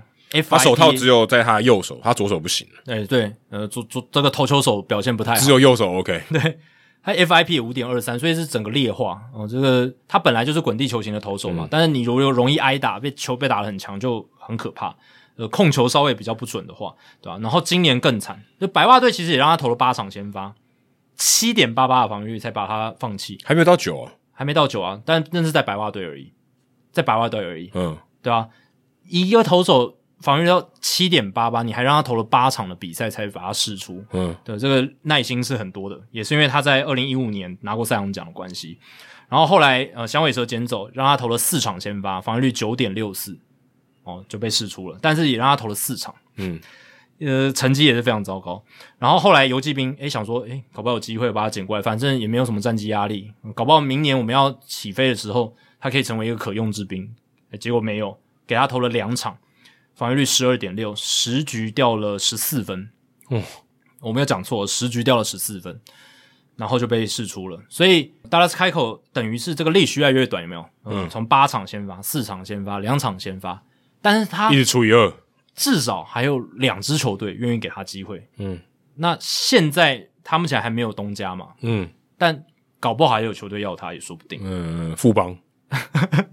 其他国家的职棒嘛，对啊，他现在没有很老诶，他现在才三十四岁而已，嗯，没有到非常，胡子骗人啊，对，胡子骗人，对啊，所以，嗯，达拉斯开口，他这三支球队在今年加起来防御率是九点二，然后他也投了六十点二局，所以是第十个人。他跟 Roy 不一样啊，他是在赛扬奖之后出现这个问题，对，Roy 是赛扬奖之前，对，开口比较情况比较像 Steve Blass 的情况，对对对，对，就是已经强过了，然后。呃，其他球队或者他原本的母球队给他很长的 leash 啊，就是说，呃，我让你多试几次，嗯，我觉得你还有机会回来，我就看你能不能，呃，不管是接受我们的建议呢，或者是你自己突然又开窍了呢，回春呢之类的，也是有可能，很有可能，是有可能的。嗯、可是开口今年是没有成功。哦，那今年休赛季会不会有球队给他小联盟合约？我是觉得应该还是会，会吧，小联盟合约，我觉得。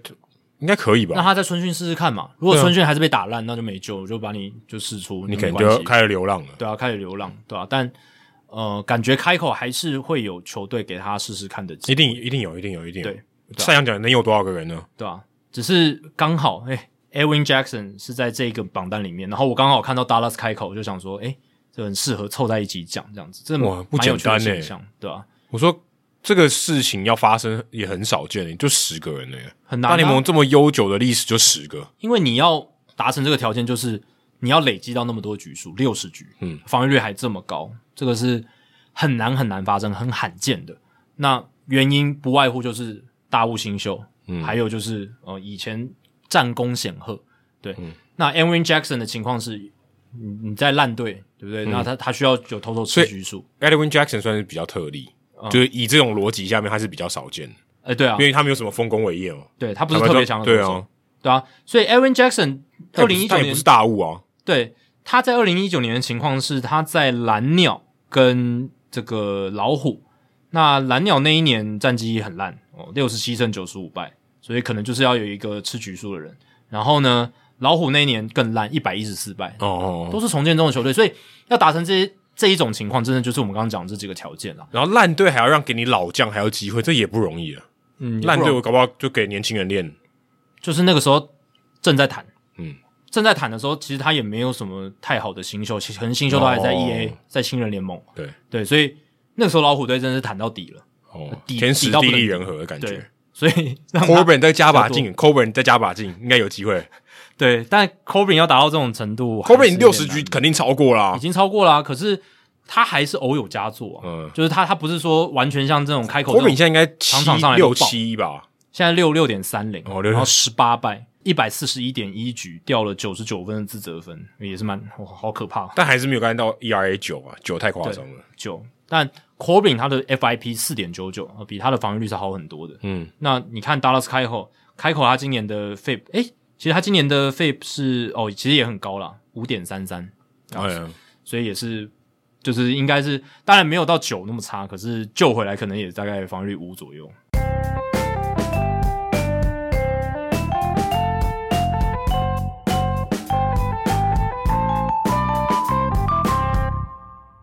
接下来要进行本周的人物，我来讲。Adam 要介绍什么样的人物呢？诶，最近那个 Washington Post 华盛顿邮报，它有一篇关于这个大联盟可能产生第一位女性裁判哦的这一篇文章。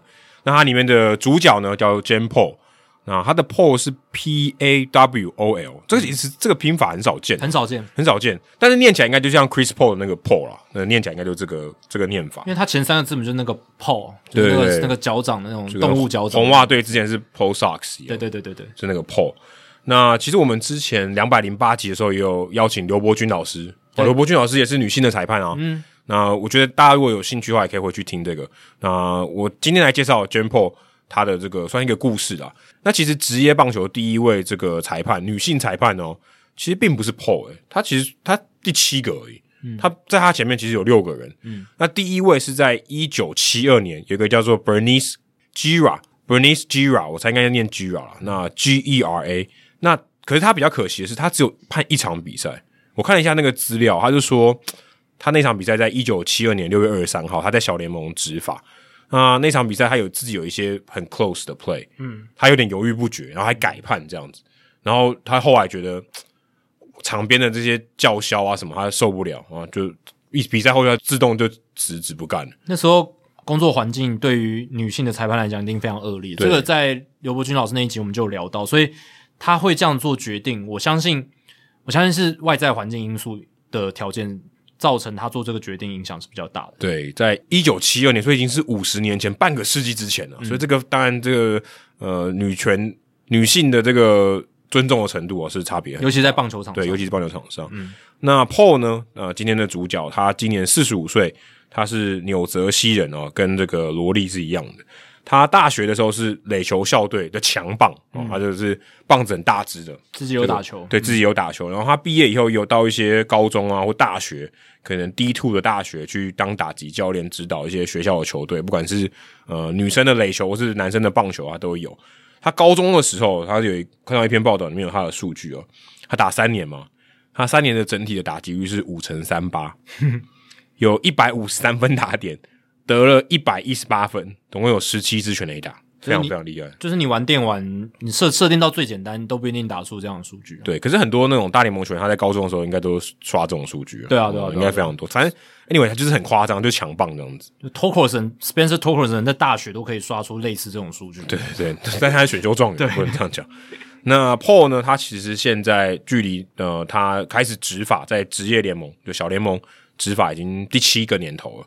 他现在的这个成绩是在二 A，所以他离大联盟应该算还有两步哦，再上去是三 A，在大联盟这样我们以前聊过，就是裁判哦，跟球员有点类似，然后都要从小联盟熬起这样子。对，而且也是需要呃你一定的这个经验，还有你的表现，然后慢慢爬上去这样。而且裁判更难，裁判的缺很少，裁判不会说啊，打到不能打了，他可他的那个年限其实很长。你看 Joe West 打了多少年？你要等那个裁判他退休啦，那个空缺才会出来。啊、而且他们那种淘汰制度也没有太多这种强行的机制嘛。你看 Angel Hernandez 还不是做的好好的，对啊，他今天他最近又有个争议判决啊，那个场场地那个球只是稍微定住，他就说那是场地二垒安打，而且他是离那个外野的球最远的一个裁判，他判那是场地二垒安打，嗯、又有一些争议，所以。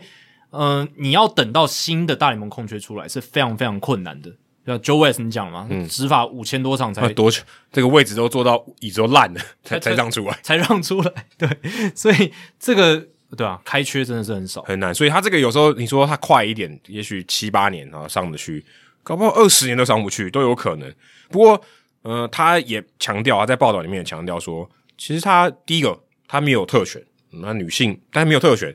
也没有觉得被贬低哦，所以至少他还是蛮相对是肯定这个环境。他说他跟男性的裁判领一样的薪水，诶，其实光这件事情就很不简单诶、嗯、你看 NBA 跟 WNBA，但不一样的意思啊，那个差距有多大啊？大家打一样的四十八分钟的比赛，为什么这个 WNBA 的球星领那么少？对哦，当然这个市场规模是很大的差别。可是那个 equal pay，大家都在讲哦，如果做一样的事情，为什么这个薪水差距这么大？对，然后。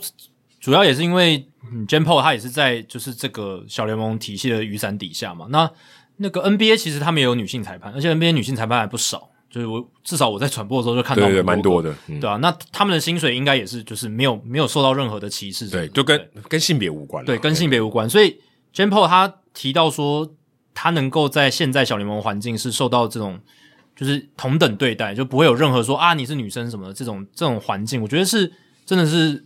社会文化的环境的改变造成的，对，所以他的这个工作的合约也都是跟其他的裁判都一样，而且他在工作上他也没有什么特别的优惠嘛，他就他唯一可以看得出来他跟大家不一样，他可能绑一个马尾，他就是一个裁判，对，但他就是一个裁判，然后性别对他讲不是很重要，嗯、甚至他们跟他们同组的，就是他们小联盟的裁判是三个人一组，嗯。那他们要通勤嘛？啊，就是可能要到下一个球场去。嗯，另外两个当然是男生。对，而且大家也是平分啊，开车也是平分。你开八小时，我开八小时，他开八小时。嗯，就这样，哎、欸，没有差哦。大家觉得这都是很很正常的，也没有说因为她是女生啊怎么样怎么样，特别礼遇她或特别歧视她，也都没有。对，那可能就是在一些球场裁判室的配置，嗯，也许要考量到这件事情。对对对，这个这个也不是说、哦、我们刻意要去区分男性女性，但。生理性别有差异，我们还是希望有一些隐私隐私在啊。更衣室什么的，更衣室这种东西，对对对对对。那他在二零一五年之前，其实他并没有转职业，他是二零一五年才转职业，所以在这之前呢，他其实算是一个比较像是业余的裁判。哦，所谓业余就是他是摆 case 的了，嗯，哦，就是他如果去执法，去一些学生的联盟，在美国东北部去执法。啊，去赚一些外快这样，但他并不是说，哎、欸，他是一个职业的裁判，不是以裁判为谋生，完全谋生的这个情况。就是说，他是接 case 的啊，就就是不是说，哦，我被一个联盟 hire，然后我就一直都在这边执法。我可我是到各个杯赛，或者是到某一个联盟，就是那那段期间执法，就那段期间，他可能有点像外快这样子吧。那他大概做了十年多，没有存到什么钱，因为这个钱都很少，对，几百块而已，都很几百块美金，那很少。那他二零一五年的时候，他。去参加一个这个联盟的这个裁判，那之后联盟主管就问他说：“哎、欸，最近那个大联盟有在纽约，他刚好那时候在纽约有办这个教学营 （clinic），中文直翻诊所，但是比较像教学营，就是哎、欸，你来这边一个特训这样子，嗯，给你一个像研习营的那种感觉。中华职棒现在也有办这种体验营，对对对，然后可能概念稍微有一点落差。那体验营就是他也没有期望你真的是当裁判，对，但是 clinic 他就说：哎、欸，今天你们可能都是业余的裁判。”我们来进修的那种概念，那今天是这个呃大联盟裁判来当讲师，然后来来这边教学这样子来训练大家。嗯，他就问他说，他的主管问他说：“哎，你有没有去参加？”他说：“没有。”哎，我也不知道他这个报道里面为什么这样提，但是说他说他没有报名，可是他隔天就出现在那边，可能是他的主管帮他乔了一个位置。哎，你去参加这样子，可以搞不好可以得到一些不同的启发。后来他除了参加纽约州以外，他觉得这个效果很好，觉得有学到东西，他又去参加乔治亚州的。他在那个。Clinic 在那个研习里面遇到现在的大联盟裁判 Ted Barrett，哎，他就问他说：“哎，你这现在你有在没有在做这个职业的？你有没有兴趣考虑转职业？”嗯，现在其实大联盟都有这种裁判学校。对，以前呢，可能早期十年、二十年或更早之前，你要有这种裁判的训练是私人的，你要去补习班啊，或者说就是驾训班这种概念啊，你要去培训，你才有机会呃累积这个实战经验，才有办法去申请你要去小联盟工作。那以前是这个管道是相对比较不透明，或者比较贵，等于去上私人的机构。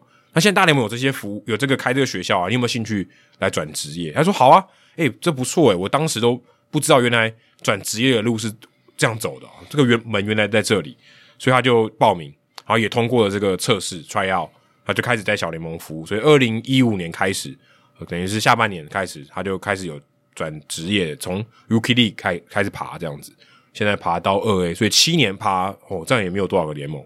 这样也没有多少个层级，大概三个层级而已。嗯，所以其实也是蛮辛苦的。那而且一方面，他也算是嗯顺应这个潮流，因为大联盟其实不管是在球员啊，在裁判上面，他们也都希望可以更鼓励这个 diversity 多元性啊。所以他在女性这个身份上，也许哦可能帮他加了一点分啊，说诶今天女性的裁判，我们需要多一点这样的声音，或许可以帮助我们的在多元化上面是有一点帮助的。嗯其实 Poole 他并不能算是大小联盟史上最接近大联盟的裁判。其实有一个人比他更接近，在一九八八年、一九八九年的时候，有一个叫 Pen Postma 这位女性女性裁判，当时她已经升到三 A 了，很近很近了。而且她那时候是国联的裁判，那时候两联盟还没有合并嘛。在春训的时候，她是有执法大联盟春训的比赛的，所以他其实真的只差一步了。大家也认为说，诶，如果今天大联盟啊、国联的裁判有缺。诶，你很快可能就是补上去的那一个，所以其实他离大联盟在就一步之遥。诶，可是当时的国联主席叫做 Bart Giamatti，很挺他，觉得诶，如果接下来这个国联的这个裁判有空缺，Giamatti 就说，诶，你我推荐你去啊，推荐你这个人，我力保你这样。那很可惜，在一九八九年的九月，Giamatti 过世了，那就改组了，然后可能接位的人就不太喜欢这个 Postma。就是女性的裁判，可能也许当时还有点歧视吧，嗯，就居然被释出嘞，就就叫他滚蛋，对哦，原本他差一步就可以上这个大联盟了，到国联去服务，结果没有，他就被 fire 掉。他就说，哎、欸，他后来也出书，在一九九二年的时候还控告国联，嗯，说你这个明显的歧视。后来在一九九七年五年后，他就达成和解。我看他这个控告的文件有公开哦，因为美国这个诉讼的这个案子诉状是有公开的。它里面提到一点，我觉得超离谱的，就是性骚扰。是，就说，诶、欸，当时他们这个两边总教练在互换这个殴打单 line out card 的时候，居然有总教练亲他，诶，我想说这也太离谱了吧？这个吃豆腐也不会这样吃的吧？对不对？嗯、就就是很离谱。他说他在诉状上面是有写，我觉得哇，很夸张。就是现在我们觉得一些很荒谬的事情哦，在那个文化氛围里面，在当时那个时空背景里面，就是好像。有可能是没有被认为是一件什么太严重的事情，就很轻浮诶、欸，可能只有当事人觉得啊很被冒犯，但那当时的社会文化环境就是，而且在棒球场上，嗯，这个是非常非常 toxic 的一个环境，是好好像大家默许这样，嗯、是很不健康的。所以 Postma 他被这个解雇以后，他就真的彻底死心，他就我不想再回到棒球界，嗯、太太令我觉得黑暗了。他还在这个一九九二年的时候，就是他控告国联的时候，他也出了一本书。哦，他的书名很很厉害哦，叫做 "You gotta have balls to make it in this league"，就是你必须要有有种啦，这也是双关语，也是对，必须要有种才能在这个联盟里面生存。My life as an umpire，那他就这个 boss 就是说裁判不都有有放一些球在口袋里面嘛？那 boss 也是搞完的意思啊，所以就是代表说哦，你一定必须要像男性一样，或者你要有有种，你才能在这个联盟里面生存。简单来讲就是。你要在这联盟生存，你要是男的啦。对，你要带把这样子。对。那他，我是没有看这本书，但这本书据说他是非常非常生气的，就他的他的这个言辞非常非常批判性的，所以当时就有这个事情。然后后来他就也再也没有回到棒球界，也没有去当教练，也没有去其他产这个其他棒球相关的产业服务。呃，最近一次我看到 Sports Illustrated 的报道，在一九九七年，二十五年前，他当时在工厂当焊接工，嗯、等于已经完全离开棒球了。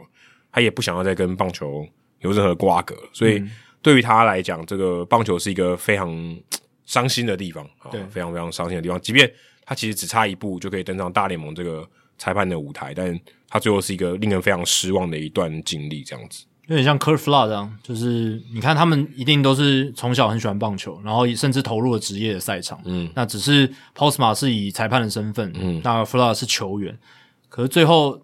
他们都 都有点被这个运动背弃的感觉，就是、哦、对，就有点最后是不欢而散，而且有点郁郁而终这种感觉。当然，，Postma 还没有终啦，对，但是只是他后来跟棒球的关系就变得很不好，这样子。对，你看这本书到现在也三十年了，哇，三十年我们还是没有等到第一个女性的裁判，太太晚了，这怎么还没有？对不对？对，因为说真的，他这个这个工作。你说生理条件的需求是完全没有影响，对，完全没有影响。所以你看 NBA，NBA 裁判也很困难的，他又一直跑来跑去，那个对体能的条件要求更强的，对不对？对，当然裁判棒球裁判要站着很久，也是很辛苦。但是我的意思是说，你看 NBA 都已经有这么多专业的女性裁判，嗯，为什么大联盟还没有？我觉得跟大联盟的这个棒球场的这种文化环境，也可能跟基层有关系哦，就是基层一路就是。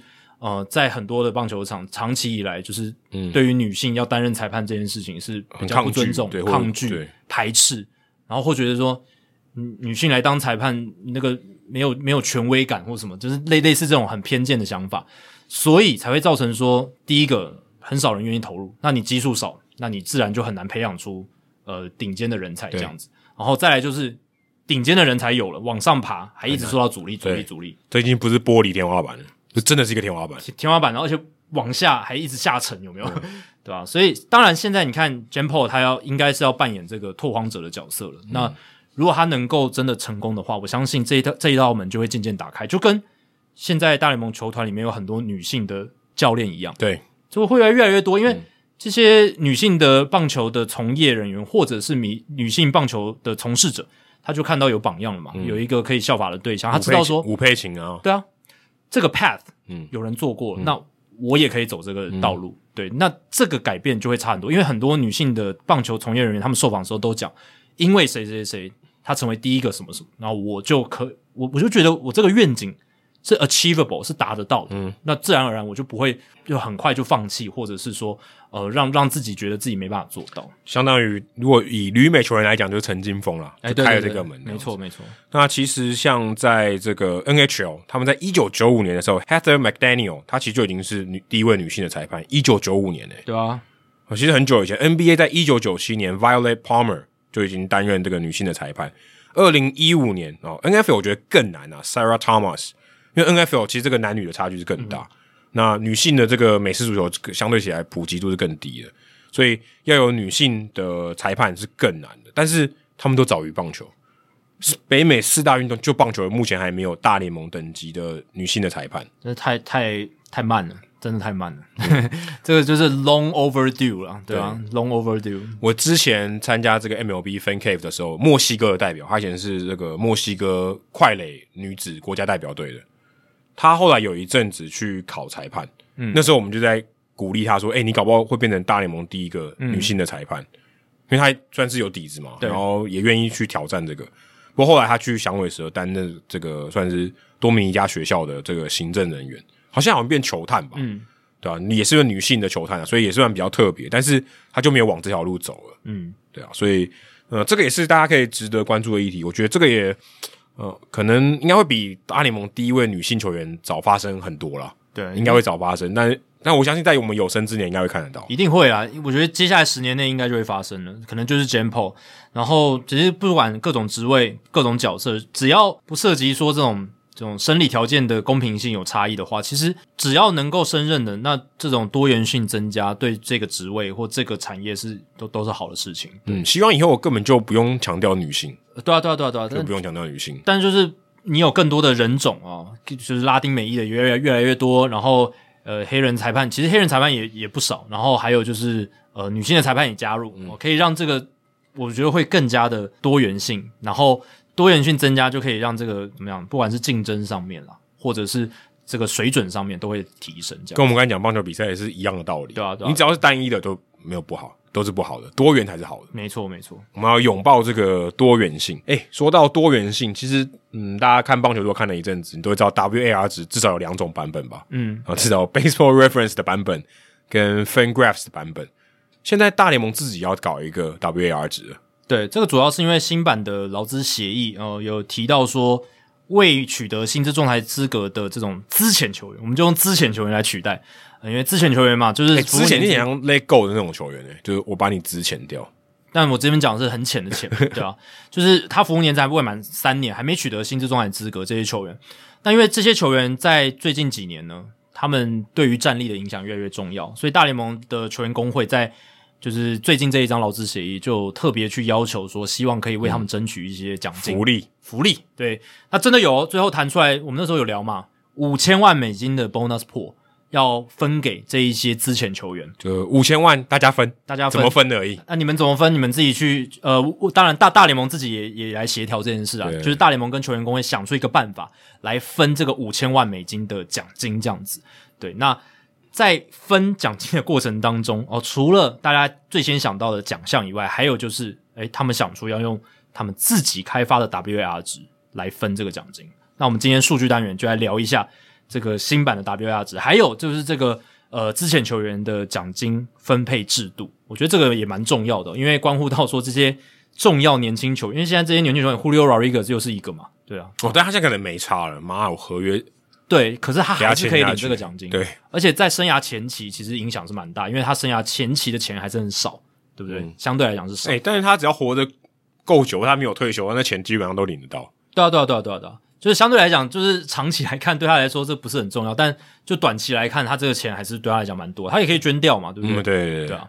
那这个总值五千万美金的之前球员奖金要怎么来分呢？主要有两种管道，第一种比较简单，比较直觉哦，就是奖项，新人王、赛扬奖、MVP，还有大联盟第一队啊。大联盟第一队、第二队这个奖项是二零一九年才成立的，所以有些球迷可能还不是非常熟悉。嗯，好，主要就是这四种奖项。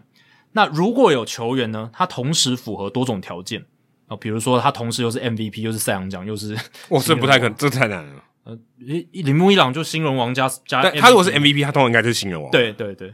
那如果是同时符合多种条件，会以奖金较高的那种为主啊，比如说他是 MVP 又是新人王，应该就是以拿 MVP 为主。嗯。好，那奖金是多少呢？如果你拿了新人王，奖金是七十五万美金，那很多诶、欸，比最低薪资还一年领的还多诶、欸。在整个五千万的 pool 里面，七十五万算不少了，一个人哦，对啊，如果一个人拿，对啊，因为这是所有之前球员都要去分的，嗯，之前球员很多，未满三服务年是未满三年的，好几百人哦，对啊，那如果你是新人王票选第二名，也可以拿到五十万美金，哎，这也不错，就前两名真的是赚蛮多，而且新人王拿到前两名，你还可以有完整的一年年资，哦，对对对，帮你补到满，没错，帮你补到满，所以赚到嘞，哦，现在新人王变得很重要，很重要哦。对于新人王就，可新人王就一个而已。对啊，可是我意思说，你看，它是一个零和游戏。以前新人王就还好嘛，哦，就是大家会关注一个奖项，跟球员本身，哦，哦，他以后可能可以有好的合约什么的。新人王要好合约，我觉得谈判筹码有点弱，也很难啦，因为那个时候都已经隔好久了，对，隔好久了，可以谈薪水的时候都两三年过去了，对啊。那现在你拿到新人王，还有前两名，那就不实质的价值高出非常多诶，不管是服务年资还是钱，对吧？嗯，服务年资真的蛮赚的，真的很赚。然后再来是赛扬奖或 MVP，第一名的话，两百五十万美金直接入袋，哇，非常非常高的金额。嗯、然后第二等于二十分之一，诶，对啊，这是很高的一笔的奖金嘛。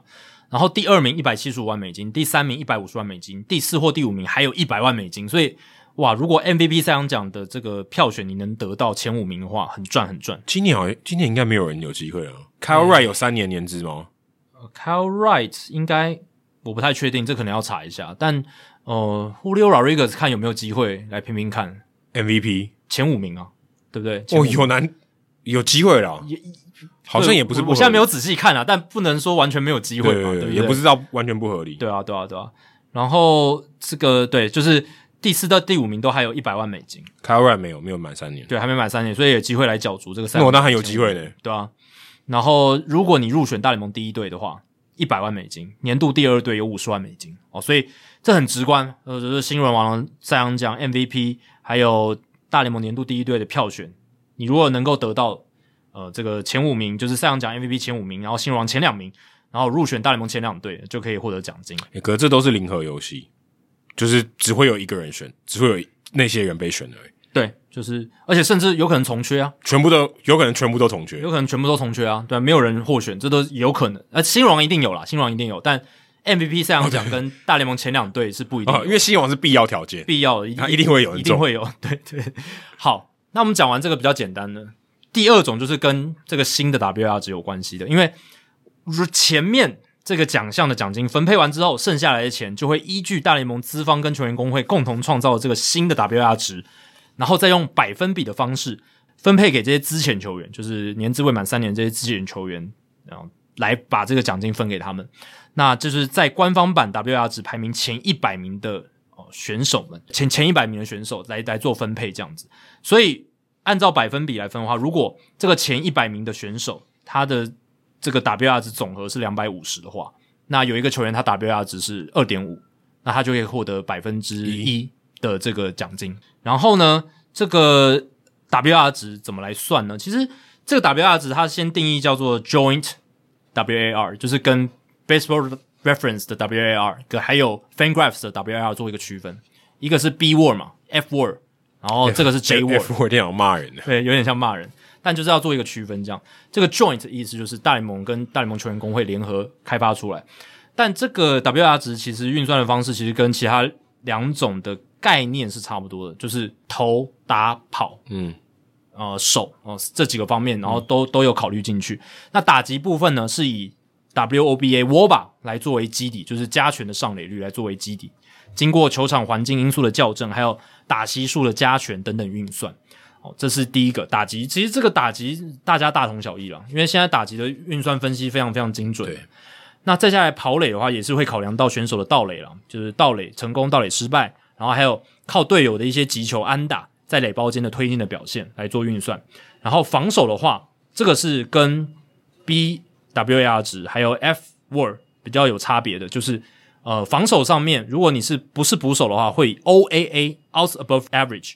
出局制造值来作为基底哦，因为 OAA 算是大联盟的，就大联盟数据啊，嗯、大联盟就是呃 Statcast 自己的数据，一定要挺的，不然那很怪吧？还会用还会用 UZR 或是 DRS 很怪吧？你你对啊，你你那个都是第第第三方机构，对啊，那都外面是是可以用啊，可是你自己有 OAA 你不用，不是很奇怪吗？对，就是要用自己品牌的东西。那另外哦，除了 OA 以外，也会考虑传球的臂力，比如说外野驻杀的数据，还有让对方跑者无法推进等等的这些数据，这样子。嗯、所以这是防守上非捕手会考虑的。那捕手的防守也会考虑到捕手的偷好球能力。现在 Baseball Savant 上面也有自己的 framing 的数据，对对，有对。然后盗垒的阻杀能力、挡球和接球的能力，就是所谓避免爆头跟补逸等等，都会考虑进去。那手背位置的调整。捕手会得到更多的加权优惠哦，这个是很正常的，因为他们对对他们的那个防守的条件更加的艰困。再来才是游击手，那指定打击会在防守位置的调整中获得最多的这个负面的价值啦，就是会被扣比较多分这样子。然后投手的话，最后看到投手，投手的话，这个也是跟 B word 还有 F word 比较不一样的哦，就是呃这个 J word 它是把失分率跟 FIP 作为综合运算。算是在 B word 跟 F word 之间取得一个中间点，因为 Baseball Reference 的 WAR 值，它就是以失分率 RA nine 就是平均每九局就失多少分来作为基底，不考虑这个投手独立防御率。但是 F word FanGraphs 的 WAR 值，它是用 FIP 来作为基底这样子，所以呃，这两种本来就是这两种 WAR 值，本来就是在投手的评价上会有一些比较大的落差。嗯、这个大家如果去稍微查一下，你就可以发现，嗯、呃，但是。在 J word 这一部分，他们是百分之五十考虑 RA nine 就是失分率，百分之五十考虑的是 FIP，所以等于是中间，嗯，取得一个中间值，这样子还蛮有趣的。这样对，所以嗯，他们大大联盟可能也觉得说，诶，其实两边都有道理，那那我就综合综合一个出来，这样子，对，就是这样哦，所以算合理了，也算合理啊，对啊，所以这个就是官方版的 J word，呃，它的实际运算当然还是很复杂，但是。我刚刚把这些重点全部拉出来，概念上面运算的方式其实跟原本已经存在的 WAR 值是类似，只是一些采用的数据上做调整。可是他把投手跟野手合在一起比，就会可能有一方会比较吃亏吧？对啊，就是他说说就他同一个榜单啊，说投手的榜单是这样子，然后野手的榜单是这样子，那还感觉好像还合理一点，还是把投手跟野手全部混在一起？对，全部混在一起比，因为我们都知道 WAR 值要跟自己的同手位比是比较 OK 的，对，对吧？但没办法，就是是他们已经想出一个，就捕手一定比较很赚，但在他利基点上就是比较赚。啊、但毕竟他为了运算的方便，而且这种给钱你还是要有一个基准嘛。对，那你要有一个单一的基准，不然会搞得太复杂。对，搞投手又分一边，野手又分一边，那怎么分呢、啊？怎么算？然后就会搞得很乱，这样子。对，所以最后他们还是想出了这个办法。那他们也等于避免掉了之前可能衍生出的问题，就是啊，你把这个权利交给了。这个重不重要叫重要的事情跟钱有关的哦，让这个第三方的数据公司去承担，其实有点不负责任哦，就有点像 Baseball Reference，就是变成说啊，我突然变成官方 WIR 值，那这样子的话，这些球员的钱跟我算出来 WIR 值有关呢。那这样我的这个责任就会很重，这样子有点像如果选举中选会没有负责开票，找一个第三方来开票。哦，对啊，哦、这压力太大了，那个被骂翻吧？哪一边赢，另一方都会说做票，对啊、收收了另一方的钱。对啊，对，蛮类似的，因为它是民间机构嘛。对，是民间机构。对，那大联盟不想要去增加，不管是 FanGraphs 或者是甚至 BP Baseball Prospectus 也有他们的 WR 值，然后或者是 Baseball Reference，他们不想要呃让他们承受这种。呃，无妄之灾了哦，所以就把这个权利揽到自己手中，自己设计一个这样子，也有他们自己的特色，对，哦，也有用运用到 Baseball Savant 的这个数据这样子，对吧、啊？所以呃，这个排序下来呢，哦，这个前一百名哦就会来分这个呃剩下的奖金的钱，用 WR 值的百分比来分这样子。那呃，Jeff Passan 跟 Ken Rosenthal 哦也有记录下，就是在九月一号的时候，这个 WR 值 J WAR 里面排行榜前面前十名的球员。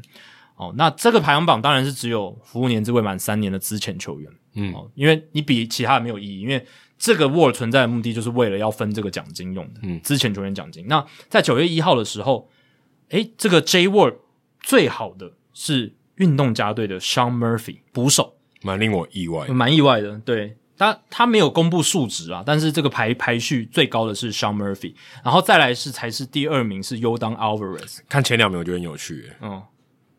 啊、就是 Murphy 到底是加了多少分才能超越 Alvarez？他的防守应该非常好。然后，然后 Alvarez 被扣了多少分才能到第二名？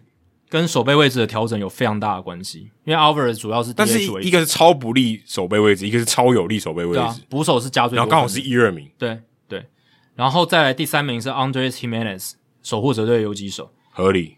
第四名 Shane McClanahan 光芒队左投，然后第五名是 Julio Rodriguez 水手队的中外野手，然后第六名是 Tommy Edman 红雀队的内野手。然后第七名是白袜队的 Dylan Cease，然后第八名是 Tony Gonsolin，哦，Tony Gonsolin 还没满三年呢。那道奇队的投手，他之前有一阵子就上上下下吧。对，而且他投的局数都很少，嗯、就是就是在大联盟球员名单的时间好像不是特别长。第九名是 Zach Gallen，哦，最近才刚终止这个连续无失分局数的记录，就今天吧，四十四点一局吧。在响尾蛇队的强投，然后还有第十名是蓝鸟队的 Alejandro Kirk。哦，当然，最后一个月还可能会有一些变动哦，这不是最终的一个名次这样子。不过我刚刚仔细想一想，嗯、呃，如果 Julio Rodriguez 在这个榜单里面，他应该还是会拿到奖金啦，应该还是会啦，应该没有不会说他拿到了新人王之后，应该没有吧？对，这样他可以领两次，应该可以吧？所以剩下来的钱名额不会扣掉，那些有没有得过奖的人，已经分到钱的人，应该是有去做一个明确的定义这样子。对，这个配套应该都会做好啦，就像那个。呃，防守布阵，它不是说野手的脚要站在红土上嘛？嗯。但其实大联盟原本的规则书针对这个红土跟草皮的界限是没有没有公没有明确的，对对对，没有明确。他是说你球场的设计，就是你球队你可以自己去设计，你可以内红土无限大，对啊，你可以你可以延延延伸到 warning track。但那个 Evan Drellich 后来有报道说，他们会针对这一点去做配套的设计啊，嗯、就是会之后就有规范了，就是说你草皮跟红土的界限。一定要在哪个规范里面这样子，对，所以我相信这个呃，我们刚刚讲的这个规范，就是说剩下来的这个分用 WR 值来分配的钱，对，对就越优秀的球员拿到越多钱，你只要表现符合那个标准哦，前一百名在这个 WR 值里面就可以这样子。大家也可能会想说，如果你已经签了延长合约的话，那你可不可以拿到这笔奖金？可以哦，可以，就跟这哪有关系，对不对？因为有有些人会觉得说，你已经你已经 get paid 嘛，你已经是。呃，可是不是奖金，又不是，这是奖金，又不是薪资，这是依据你表现来给你的奖金啊，所以还是算的。所以就算你像 Julio Rodriguez 或者 Yordan Alvarez 这种已经有这种延长合约在的，嗯、你这个前三年你还是可以拿到这些钱，你就当做联盟发的激励奖金就好了。对，真真的合理多了，联盟发的跟球队发的没关系。没错，对啊，所以呃，这个就是新的。奖金制度的一个分配方式，然后还有一个新的 J WAR 哦，Joint WIR 值这样子。对，对可是不知道以后这个 J WAR 会不会变得比较就是更多运用哦？我会觉得我会希望它公开啊，有有有什么好不公开的？嗯，对不对？就就以后变成大一统的做法。对，我以后大家都看 J WAR 这样就好。对，然后我我觉得应该没办法大一统了，因为大家对于这个 WAR 的 WAR 值的看法都不一样，就是大家对各个数据的重视程度都不一样。对，可是他如果今天是大联盟官方的，他说：“哎、欸，我用官方数据。”哦，对啊，但是一定还是有些讨论会倚重不同的数据。OK，对啊，对啊，对啊，而且 FanGraphs 跟 Baseball Reference 的 WR 值已经建立了他们的，就是对，已经很大，所以这个可能是一个差别吧，就是它的那个历史是有一段差距的。对，历史有一段差距，对啊。那未来我觉得。就是 Joint Work 可以放到 Baseball Savant 上面，让大家来做搜寻哦，对啊，就是，是啊，可以比较一下，就可以比较啊，就是公开嘛，对啊。然后呃，这个东西预计是会在呃休赛季十二月初的时候就会发给发给这些之前球员，呃，做好运算，然后奖项也都出来了嘛。哦，那他会在哦，对，还有奖项，对啊，奖项要发还要等奖项，还不能说球季打完就就公开，所以要等全部都定掉了之后呢，他就会这样这样发几出去这样子。好，以上就是《Hito 大联盟》第两百八十六集的全部内容。如果大家喜欢我们的节目的话，请记得千万不要推荐给你的朋友，因为这样做的话，你很快就变成朋友里面最懂大联盟的那个人了。你的朋友没有听到《Hito 大联盟》，大联盟的知识就会越来越跟不上你。假设你有任何棒球相关的问题，我们的听众信箱也欢迎你随时来信。你可以在我们的节目叙述，还有我们的官网 hitomlb.com 上面找到。还有，别忘记到 Apple Podcast 还有 Spotify 给我们五星的评价，还有留言回馈，让我们可以做得更好。也让那些还没有听过 h i d o 大联盟的朋友们，可以更快速的认识我们啊！如果你写的不错的话，我们也会在节目开头中念出来，分享给大家哦。今天的节目就到这里，谢谢大家，拜拜，拜拜。